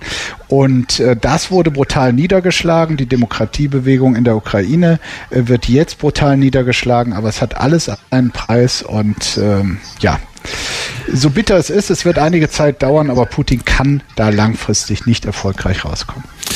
Eine direkte Frage an, also mich fasziniert halt die Bezeichnung Friedensforscherin, Frau Fischer, Entschuldigung, dass ich Sie damit immer wieder in Bedrängnis bringe, aber die direkte Frage an die Friedensforscherin. Wie könnte denn Frieden zwischen zwei Ländern wie Russland und der Ukraine aussehen, nachdem eine Seite einen Krieg begonnen hat? Hm. Naja, das passiert ja leider oft in der Welt. Ich ähm, würde an dieser Stelle einfach nochmal sagen, ich glaube, es geht nicht nur, dass die Ukraine und Russland Frieden schließen, sondern das geht eigentlich nur, wenn man wirklich an das rangeht, was vorhin schon mal besprochen wurde, ähm, nämlich zu überlegen, wie könnte eine europäische Sicherheitsordnung aussehen, wie könnte eine europäische Sicherheitsstruktur oder eine, eine Architektur aussehen, die tatsächlich ähm, möglichst viele Mächte einbindet und die dürfte dann nicht von Russland diktiert und auch nicht von den USA dominiert sein, sondern sie müsste wirklich was Neues sein, neue europäische Wege. Dass das jetzt im Moment in dieser Situation ähm, natürlich schwierig ist vorzustellen, ähm, das sehe ich auch, aber ich glaube lang und auch nur in einem solchen Kontext einer neuen Sicherheitsarchitektur könnte so ein Frieden, glaube ich, funktionieren und auch eine Aussöhnung, ähm, die jetzt im Augenblick natürlich schwer vorstellbar ist. Aber diese Hoffnung darauf darf man einfach nicht aufgeben, genauso wie man weiter offen bleiben muss für Gespräche. Ne? Also auch in dieser jetzt sehr eskalierten Situation Und ähm, da denke ich, es wäre wirklich wichtig, diese Gespräche auch weiter auf allen Ebenen anzustreben. Also ich finde es eigentlich tragisch und schade, dass es jetzt keinen Gipfel mehr geben darf zwischen ähm, Putin und dem amerikanischen Präsidenten. Also das wäre schon gut, wenn die alle miteinander im Gespräch bleiben würden. Und Frau Fischer, da muss ähm, man dann über seinen, seinen eigenen Schatten springen, weil natürlich sagen jetzt ein Macron und ein äh, Olaf Scholz, ja, wir sind da äh, in der vergangenen Woche über den sehr, sehr langen Tisch gezogen worden, weil da stand alles schon fest und wir kamen da an und dachten, wir können noch was retten. Da muss man jetzt sagen, egal, der Typ hat uns zwar über den Tisch gezogen, aber wir gehen wieder hin. Ähm, ja, also ich denke, grundsätzlich muss man diesen Dialog aufrechterhalten. Wenn Leute nicht mehr miteinander reden, dann wird es eigentlich nur noch schlimmer. Dann kann es nicht besser werden. Und das ähm, kann doch nicht das Ziel sein, dass wir uns wie im Ost-West-Konflikt des letzten Jahrhunderts irgendwann nur noch wieder waffenstarrend gegenüberstehen und jeder rüstet auf und wir befinden uns in neuen Atomkriegsspiralen. Ich meine, die sind ja sowieso schon da. Mhm. Aber ähm, das, das kann man nicht ernsthaft wollen. Insofern insofern muss man offen sein fürs Gespräch und, und sich auch weiter überlegen, ähm, wo ist vielleicht dann irgendwann eine Situation, äh, wo man dann doch, äh, ja, das kann, kann ja auch, in, ähm, auch im Kreml sich ändern. Ich, mhm. hab, ich gebe auch die Hoffnung nicht auf im Übrigen, das wird dass irgendwann vielleicht Berater auch noch mal wieder zum Zuge kommen, die jetzt mundtot gemacht sind und jetzt im Augenblick nicht sich äußern dürfen. Genau, da kommt, äh, zu, gleich kommt Ihre Abschlussfrage, da geht es, wie Sie ja inzwischen wissen, um Hoffnung, aber Markus Feldenkirchen wollte noch was dazu sagen. Ja, ich will nur noch mal klar betonen, dass äh, die Tatsache, dass es in diesen Tagen keine Gespräche gibt, nun wirklich nicht der Fehler von Herrn Scholz oder Herrn Biden ist. Äh, die haben sich im Vorfeld bemüht, auch Macron. Ähm, es war ein, ein lupenreines Täuschungsmanöver, was Putin da gemacht hat. Er hat wirklich so getan, äh, als gäbe es noch Raum für Gespräche und Verhandlungen. Dabei gab es den nicht. Dieser Eingriff, der wo, ist, muss seit Wochen, seit Monaten komplett vorbereitet vorbereitet gewesen sein. Es gab kein Interesse mehr und das Täuschungsmanöver, ein kleines Detail, als dann Putin und Scholz da ihre, ihre erst ihr langes Gespräch hatten, dann äh, die Pressekonferenz, da hat Putin äh, Scholz nochmal äh, unter vier Augen zu einem Glas Champagner eingeladen, äh, ohne Übersetzer, ohne äh, Helfer und sowas. Sowas ist natürlich ein Zeichen für Verbundenheit. Also wir sind doch eigentlich Partner im Geiste. Es lohnt sich doch, wenn wir reden. Und ich meine, eine solche Aktion zum machen und so zu tun, als, als sei alles möglich und mit ihm könne man ja eh jederzeit reden und dann eine Woche später die Panzer und Flugzeuge äh, loszuschicken und auch Herrn Zelensky, der äh, in den Tagen vorher versucht hat, das ja. Gespräch direkt mit äh, Putin zu suchen, den auszubremsen. Also da muss mir keiner sagen, dass der Westen da irgendwas in den letzten Tagen versäumt hätte. Nein, aber was Frau Fischer ja sagt, und das bitte nur ganz kurz, äh, Markus Feldenkirchen, weil gleich äh, die nächste dazu kommt, aber ähm, was was, wie ich Frau Fischer verstanden habe, dass man sagen kann, ja, der hat uns richtig hinter die Fichte geführt. Wir können es auch äh, verarscht nennen, wenn wir wollen. Aber dennoch versuchen wir weiter mit ihm zu reden. Ja. Das ist, das ist unvermeidlich. Das sehe ich auch so. ähm, ich, ich glaube, es wird da keine Alternative zu geben. Mhm. Ja. Äh, zum Abschluss an äh, Sie auch die Frage, die Sie jetzt ja schon kennen, wenn Sie die ganze Zeit zugehört haben, Frau Fischer. Was macht Ihnen trotz der deprimierenden Situation gerade Hoffnung? Also ehrlich gesagt geht es mir schon auch äh, also sehr, sehr gut überlegen muss, was mir eigentlich Hoffnung macht. Ehrlich gesagt habe ich ähm, eine große, ja, ich, ich sehe ähm, der Demonstration, die jetzt für den 27. Februar geplant ist, am 17. Juni, wo sich ein breites Bündnis aus Kirchen, Gewerkschaften und zivilgesellschaftlichen Organisationen nochmal zusammentut, um eben für Frieden in der Ukraine und in Europa sich einzusetzen. Dem sehe ich mit, ähm, ja, mit guten Gefühlen entgegen, weil ich glaube, so kann man sich gegenseitig bestärken. Das wird an dieser Situation aktuell so erstmal mhm. nichts ändern. Aber es ist ganz, ganz wichtig, dass sehr, sehr viele Menschen sich daran beteiligen und eben auch miteinander ihr, ihre, ja, ihr, ihren Schock und auch, äh, sagen wir mal, ihre, ihren Unmut und ähm, ihre Gefühle zu diesem ganzen Thema irgendwie teilen können. Frau Fischer, ich danke Ihnen. Ich weiß, dass ich äh, Sie mit der einen oder anderen Frage ein bisschen in Bedrängnis oh, gebracht oh. habe, aber wir sind, glaube ich, äh, gut durchgekommen. Ich danke Ihnen sehr. Ähm, Sie bringen mich nicht in Bedrängnis. Ich bin aus voller Überzeugung Friedensforscherin. Vielen Dank. Haben Sie ein gutes Gespräch. Wochenende. Dankeschön, ja? Danke sehr. Tschüss. Tschüss. Und äh, jetzt geht's hier weiter, die letzte halbe Stunde unseres Talks auf Radio 1 zum Einmarsch von Wladimir Putin in die Ukraine. Und natürlich sind Menschenleben wichtiger als steigende Benzinpreise oder Heizkostenexplosionen hier bei uns. Aber dennoch ist das ja für viele von uns ein Thema. Und da könnte ich mir keine bessere Gesprächspartnerin vorstellen als die Journalistin, äh, die gelernte Bankkauffrau ist, seit mehr als 20 Jahren für die Taz schreibt und seit 2006 dort als Wirtschaftskorrespondentin arbeitet. Also mit wem können wir besser über wirtschaftliche Folgen reden als mit Ulrike Herrmann? Hallo, guten Abend. Ja, hallo.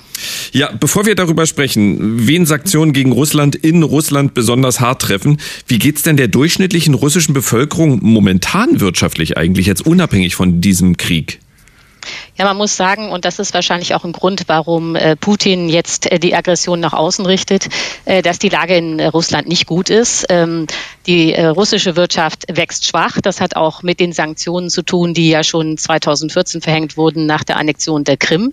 Es ist eben doch so, dass Sanktionen langfristig durchaus eine Wirkung haben. Also nicht dramatisch, so dass eine Wirtschaft zusammenbricht, aber doch so, dass die russische Wirtschaft nicht mehr wächst. Und das Problem ist, dass Russland, und das muss man so hart sagen, absolut, absolut nichts zu verkaufen hat, außer Rohstoffe. Also Öl, Gas, Kohle mhm. und Metalle und das war's. Und das heißt, es ist äh, wirtschaftlich gesehen, ist Russland genau das, was Obama mal laut gesagt hat, was natürlich nicht besonders diplomatisch war. Es ist ein Schwellenland mit Atomwaffen. Aber es ist ein Schwellenland. So, und das ist natürlich das Kernproblem. Äh, also wenn ich jetzt äh, in die Zukunft gucken darf, äh, dadurch, dass jetzt noch weitere Sanktionen kommen, dass natürlich, das ist gar nicht mehr aufzuhalten, es zu einer Rüstungsspirale kommt äh, weil der Westen wird ja natürlich jetzt in Verteidigung investieren, ist ja klar. Russland muss das auch tun, weil es ja jetzt dann demnächst wahrscheinlich auch noch Ukraine äh, unterdrücken muss. Äh, äh, gerät Putin ökonomisch in einen Teufelskreis, weil äh, die wenigen Ressourcen, die es gibt, müssen ins Militär. Das heißt, er hat noch weniger Geld, um damit äh, die Bevölkerung ruhig mhm. zu stellen. Markus Feldenkirchen? Ja, das ist ja genau das Szenario, was, was wir schon äh, beschrieben haben, weshalb ähm, es früher oder später der Putinismus auch vorbei sein wird, auch wenn er gerade denkt, dass es Maßnahmen sind äh, zur, zur eigenen Machterhaltung. Die, die jetzt beschlossenen Sanktionen werden, Frau Herrmann, welche Auswirkungen auf die normale Bevölkerung Russlands haben? Naja, eigentlich erstmal äh, gar keine, äh, würde ich jetzt mal sagen. die, äh, nee, die Sanktionen selbst jetzt nicht, weil äh, äh, die sind ähm, ja jetzt äh, nicht gerade dramatisch. Nicht? Ähm, äh, die äh, Westeuropäer sind ja angewiesen auf Gas und Öl aus Russland. Das, dafür gibt es keine Alternative. Also wird das weiter importiert. Das heißt, Russland wird auch weiterhin äh, Deviseneinnahmen haben. Äh, und äh, auf der Sanktionsliste stehen ja jetzt solche äh, Dinge wie Halbleiter und Chips und so. Aber das ist ja nicht etwas, was jetzt äh, das, die arme Rentnerin zum Frühstück isst. Nicht? Äh, das heißt, ähm, die Auswirkung für die Russen ist einfach langfristig, nämlich, äh, dass ihre Wirtschaft nicht wächst. Und jetzt kommen wir zu einem Punkt, den ich ja am Anfang gar nicht verstanden habe. Jetzt habe ich ein bisschen was dazu gelesen, aber wofür haben wir Ulrike Herrmann? Wie zu hören ist, hat explizit Olaf Scholz verhindert, dass Russland aus dem Finanztransaktionssystem SWIFT ausgeschlossen wird. Erstmal kurz für äh, das zweite Mal, dass ich dann heute naiv erscheine. Warum wäre das für Russland so schlimm? Naja, also SWIFT ist sozusagen äh, die äh, Kommunikationsstruktur für alle Banken dieser Welt. Also wenn Banken untereinander Geld äh, transferieren, Geld überweisen, dann machen sie das mit SWIFT. Ich meine, das kennt auch jeder. Das sind diese äh, Big-Nummern, die man da immer hat.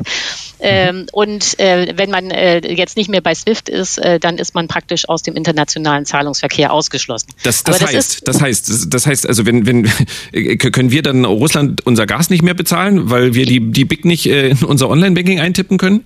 Ja, genau. Also das ist äh, der Grund, warum man äh, sich gegen, äh, dagegen entschlossen hat, äh, dagegen entschieden hat, jetzt diese Swift-Keule zu zücken. Das wäre dann in beide Richtungen schwierig. Also wir könnten auch das Gas, das wir ja weiterhin brauchen, äh, könnten wir gar nicht mehr bezahlen, weil das SWIFT-System nicht mehr, nicht funktionieren würde. Umgekehrt wäre es auch so, dass Russen die Kredite im Westen aufgenommen haben, gibt es ja, ist jetzt nicht sehr häufig, aber gibt es. Die könnten dann auch diese Kredite nicht mehr tilgen, könnten keine Zinsen mehr zahlen, weil sie ja nicht überweisen könnten. So, dann könnten diejenigen, die hier irgendwie russische Anleihen haben, die könnten dann äh, äh, äh, Schadensansprüche, Schadensersatz vom deutschen Staat verlangen.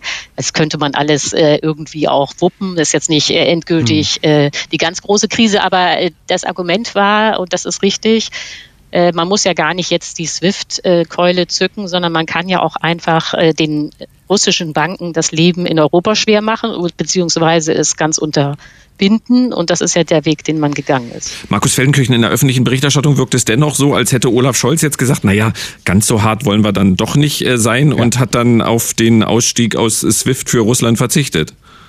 Ja, äh, ich glaube, es ist wirklich ein sehr, sehr schwieriges äh, Signal, hat äh, innerhalb ähm, Europas auch äh, für große Enttäuschung, Verbitterungen gesorgt. Ich weiß nicht, die Äußerung von Donald Tusk aus äh, Polen ist ja mittlerweile äh, schon bekannt, der äh, sich da äh, von Deutschland und seiner Bundesregierung verraten fühlt. Ich glaube, das bekommt die Bundesregierung gerade in diesen Stunden zu spüren, sowohl von den europäischen Partnern, die da äh, drastischere Schritte äh, gehen wollten, als auch, wie wir das ähm, gespürt haben, auch in der Bundesregierung selbst. Unter den drei Koalitionspartnern gibt es doch also jetzt wirklich einige, die sagen, äh, müssen wir da einen deutschen Sonderweg gehen? Und was man hört, wird gerade diskutiert, ob man nicht doch quasi äh, äh, Russland aus SWIFT auslösen kann, mit dem kleinen Passus, dass, ähm, dass ähm, Geschäfte rund um äh, Energie, also Gaslieferungen davon ausgenommen sind. Ja, das wäre genau. auch eine typisch deutsche Lösung dann. Ja. Aber wenn ich, wenn ich Frau Herrmann richtig verstanden habe, das würde dann ja gar nichts bringen, weil Russland hat ja nichts zu verkaufen außer Energie. Äh, ja. Ja, oder ja, nicht? Genau. Ja. ja, ist so. Ich glaube aber, dass, äh, also das, was Herr Feldenkirchen sagt, ist natürlich absolut richtig. Ich glaube aber, dass man äh, hier ein Phänomen sieht, das es schon längere Zeit nicht mehr gab. Es gibt so eine Achse Deutschland-Italien. Nicht? Also mhm. Italien ist auch sehr abhängig vom russischen Gas und den äh, russischen äh, äh, Lieferungen an Energie. Und äh, diese beiden Länder schließen sich jetzt zusammen. Und äh, Draghi hat schon ganz früh gesagt, äh, dass er keinerlei Energiesanktionen gegen Russland mitträgt. Und ich glaube, was Scholz hier macht, ist äh, permanent an Italien und an Draghi zu signalisieren, dass man da solidarisch ist. Mhm. Und äh, ja, äh, ja, nee, Markus Feldenkirchen, bitte. Noch ein weiterer Punkt, äh, weil ähm, wir eben schon mal festgehalten haben, dass diejenigen, die seit Jahren und Jahrzehnten ähm, quasi höhere Militärausgaben gefordert haben, dass die die aktuelle Situation äh, natürlich für sich auch und ihr Anliegen nutzen, weil sie einfach ein, zwei Argumente mehr auf dem Tisch haben.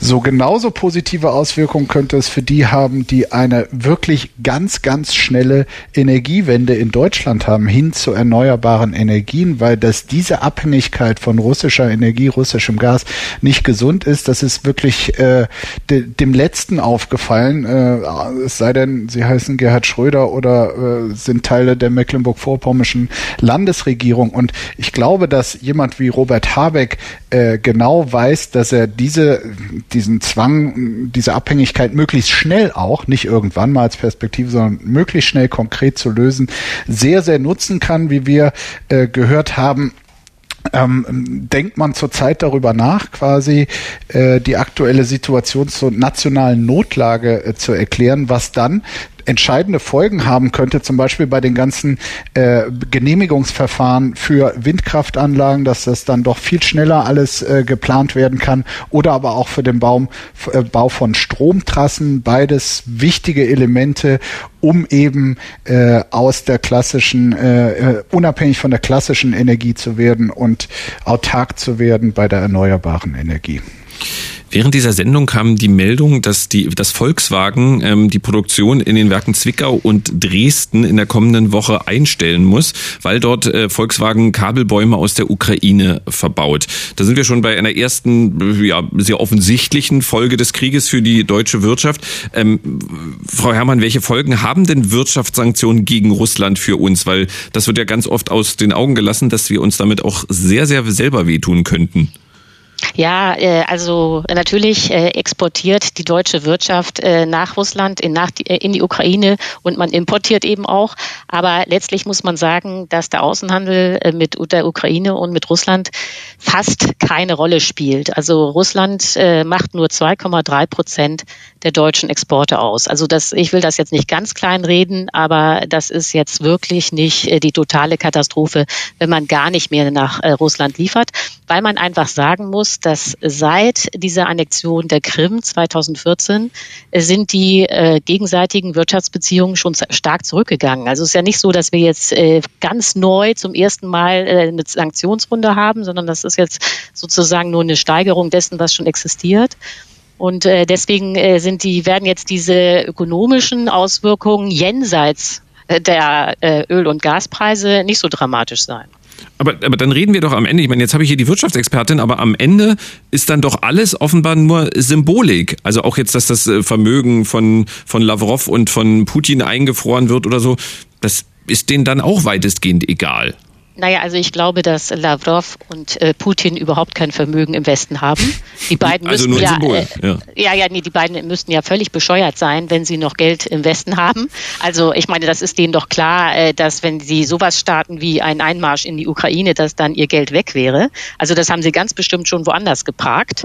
Äh, oder ja, also äh, und äh, ähnliches Se ist es seine natürlich. Yacht. Seine Yacht hat er ja auch neulich aus Rostock abziehen lassen, auch rechtzeitig. Ja, genau. Ja, ja, genau. Also da wird man nichts holen können. Interessanter sind die Oligarchen, die jetzt beispielsweise in London sitzen. Äh, aber das ist ja dann äh, auch so ein bisschen schwierig. Also ich bin äh, ganz und gar dafür, Oligarchen zu enteignen, aber äh, das kann man dann ja auch nicht äh, so machen äh, nach dem Motto, äh, äh, alle sind mitgehangen und mitgefangen, die jetzt irgendwie Russen sind. Nicht? Also müsste man auch immer im Detail dann nachweisen, dass die irgendwie Putin-Freunde sind. Ich könnte mir vorstellen, dass das dann schwierig wird, die tatsächlich zu enteignen. Hm. Ähm, und außerdem will man das in gewisser Weise ja auch nicht. Also wir haben ja hier in Deutschland, auch gerade in Berlin, auch sehr viele Russen. Und jetzt will doch kein Mensch diese ganzen Russen enteignen. Also das wäre ja so eine, also das wäre ja äh, so eine Art Sippenhaft. Äh, Das ist auch tatsächlich schwierig. Das wäre auch schlecht für den FC Chelsea. Stimmt. Äh, könnten denn, das ist aber jetzt wirklich nur, nur ein Einschub für, für, für, für 15 Sekunden, könnten Sanktionen irgendwann eigentlich auch Gerhard Schröder treffen? Ja, das wird ja schon überlegt. Also äh, das, da gibt's ja schon die Ersten, die sagen, äh, dass man ihn auf die Liste setzen sollte, denn er ist ja schließlich äh, der Aufsichtsrat bei Gazprom. Nicht? Das muss eigentlich Folgen haben, ja. Mhm. Äh, Oder anders gesagt, äh, äh, Gerhard Schröder sollte morgen zurücktreten, wenn er sein Vermögen sichern möchte. Mhm. Deutschland ist wirtschaftlich traditionell stark. Ähm, jetzt viel Italien. Ich habe von der italienischen Wirtschaft jetzt auch äh, ganz wenig Ahnung, aber dafür haben wir ja Frau Herrmann. Welche anderen EU-Länder bekämen denn größere wirtschaftliche Probleme durch Aussetzen des Handels mit Russland als Deutschland? Äh, Niemand.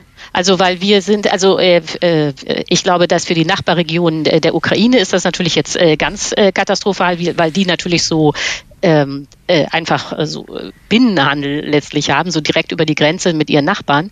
Aber jetzt, wenn man jetzt mal den großen äh, äh, Raum Europa sieht, dann ist es schon so, dass die äh, Österreicher und die Deutschen diejenigen sind, die am meisten Handel überhaupt mit dem Osten treiben.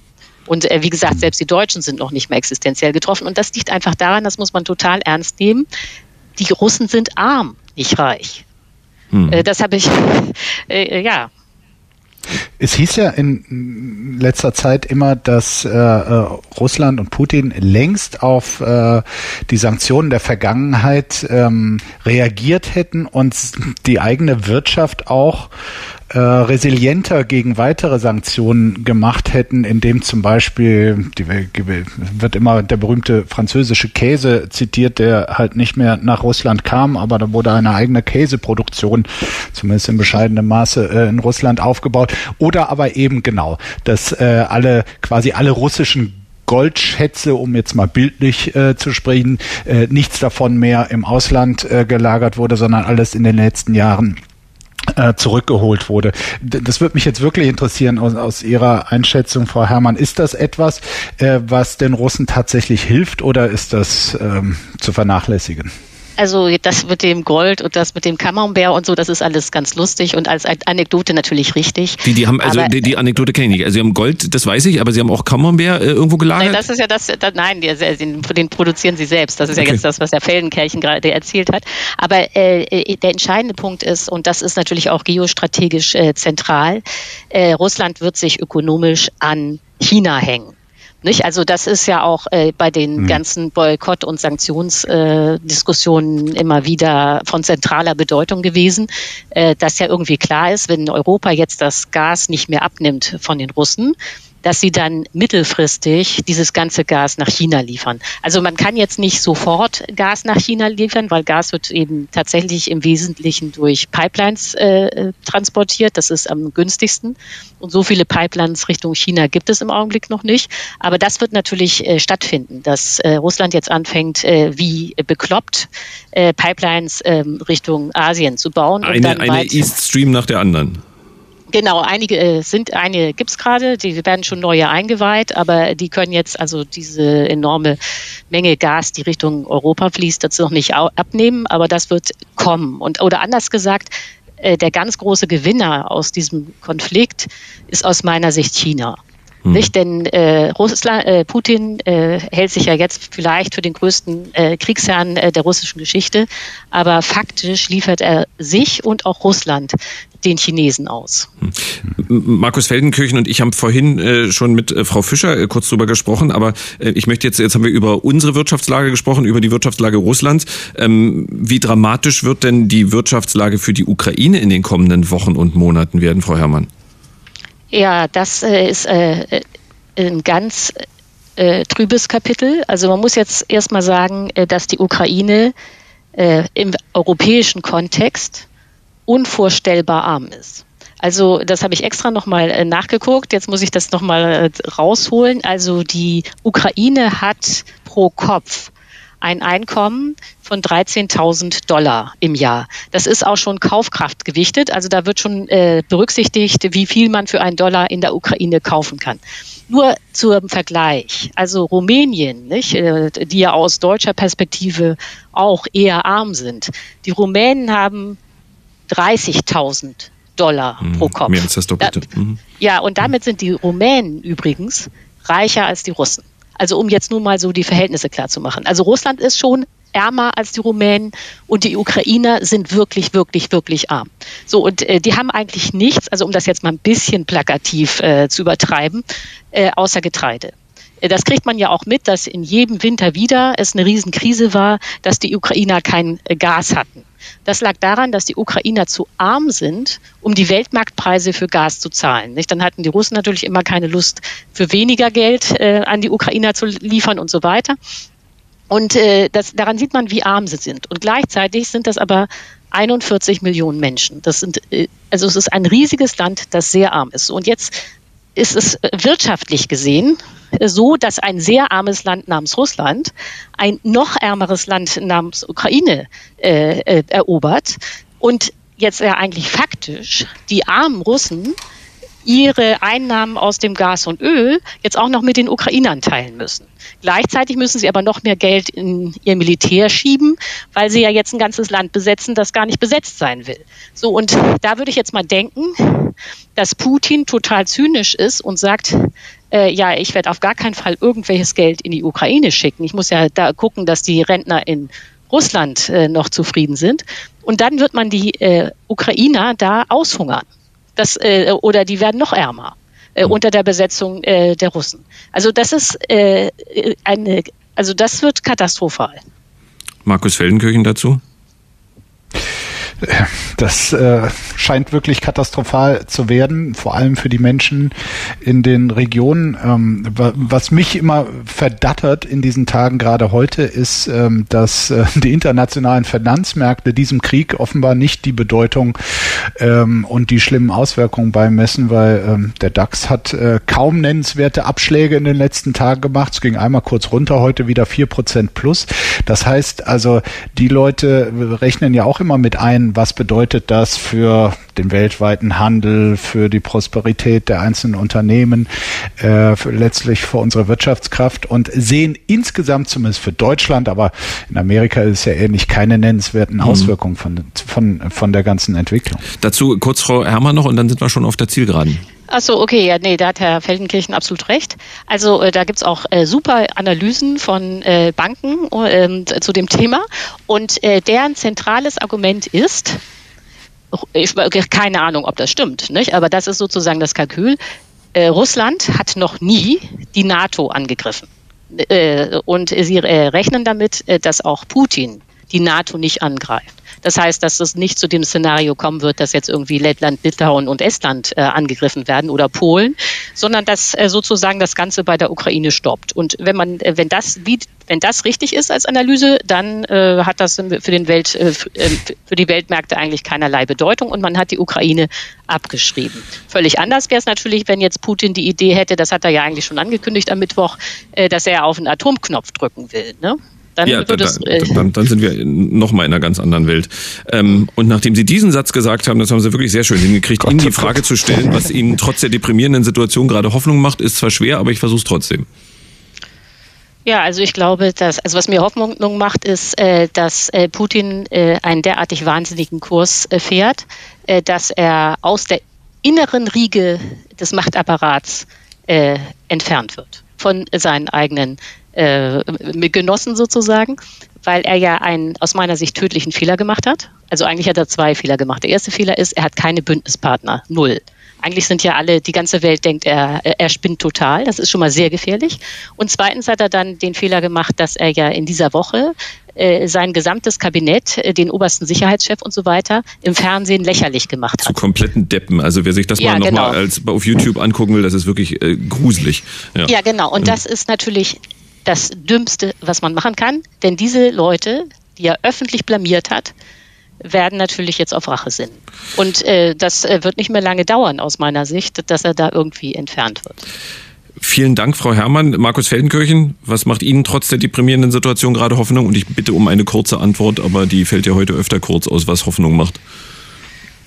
Ähm, ich glaube, dass äh, die Demokratie, auch wenn sie gerade in der Ukraine ähm, äh, mit Panzern bekämpft wird, ähm, letztlich gestärkt daraus hervorgeht, weil man sieht, was die Alternative ist.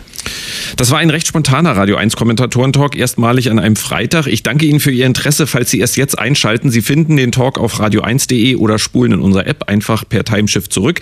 Und wenn Sie sagen, ja, der Talk war toll, aber ich möchte Bonnie Swensch hören, die heutige Folge finden Sie auf radio1.de und allen Podcast-Plattformen. Danke an Andreas Zumach, an Sönke Neitzel, an Martina Fischer, an die noch zuhörende Ulrike Herrmann. Vielen Dank, Frau Herrmann. Ja, danke, dass ich mitmachen durfte. Und natürlich an Markus Feldenkirchen. Vielen Dank, Markus Feldenkirchen. Vielen Dank auch. Haben Sie trotz allem ein gutes Wochenende. Hier geht's nach den Nachrichten weiter live aus dem Bikini Berlin mit Marion Brasch. Mein Name ist Marco Seifert. Haben Sie ein, eine gute Zeit und lassen sich nicht unterkriegen.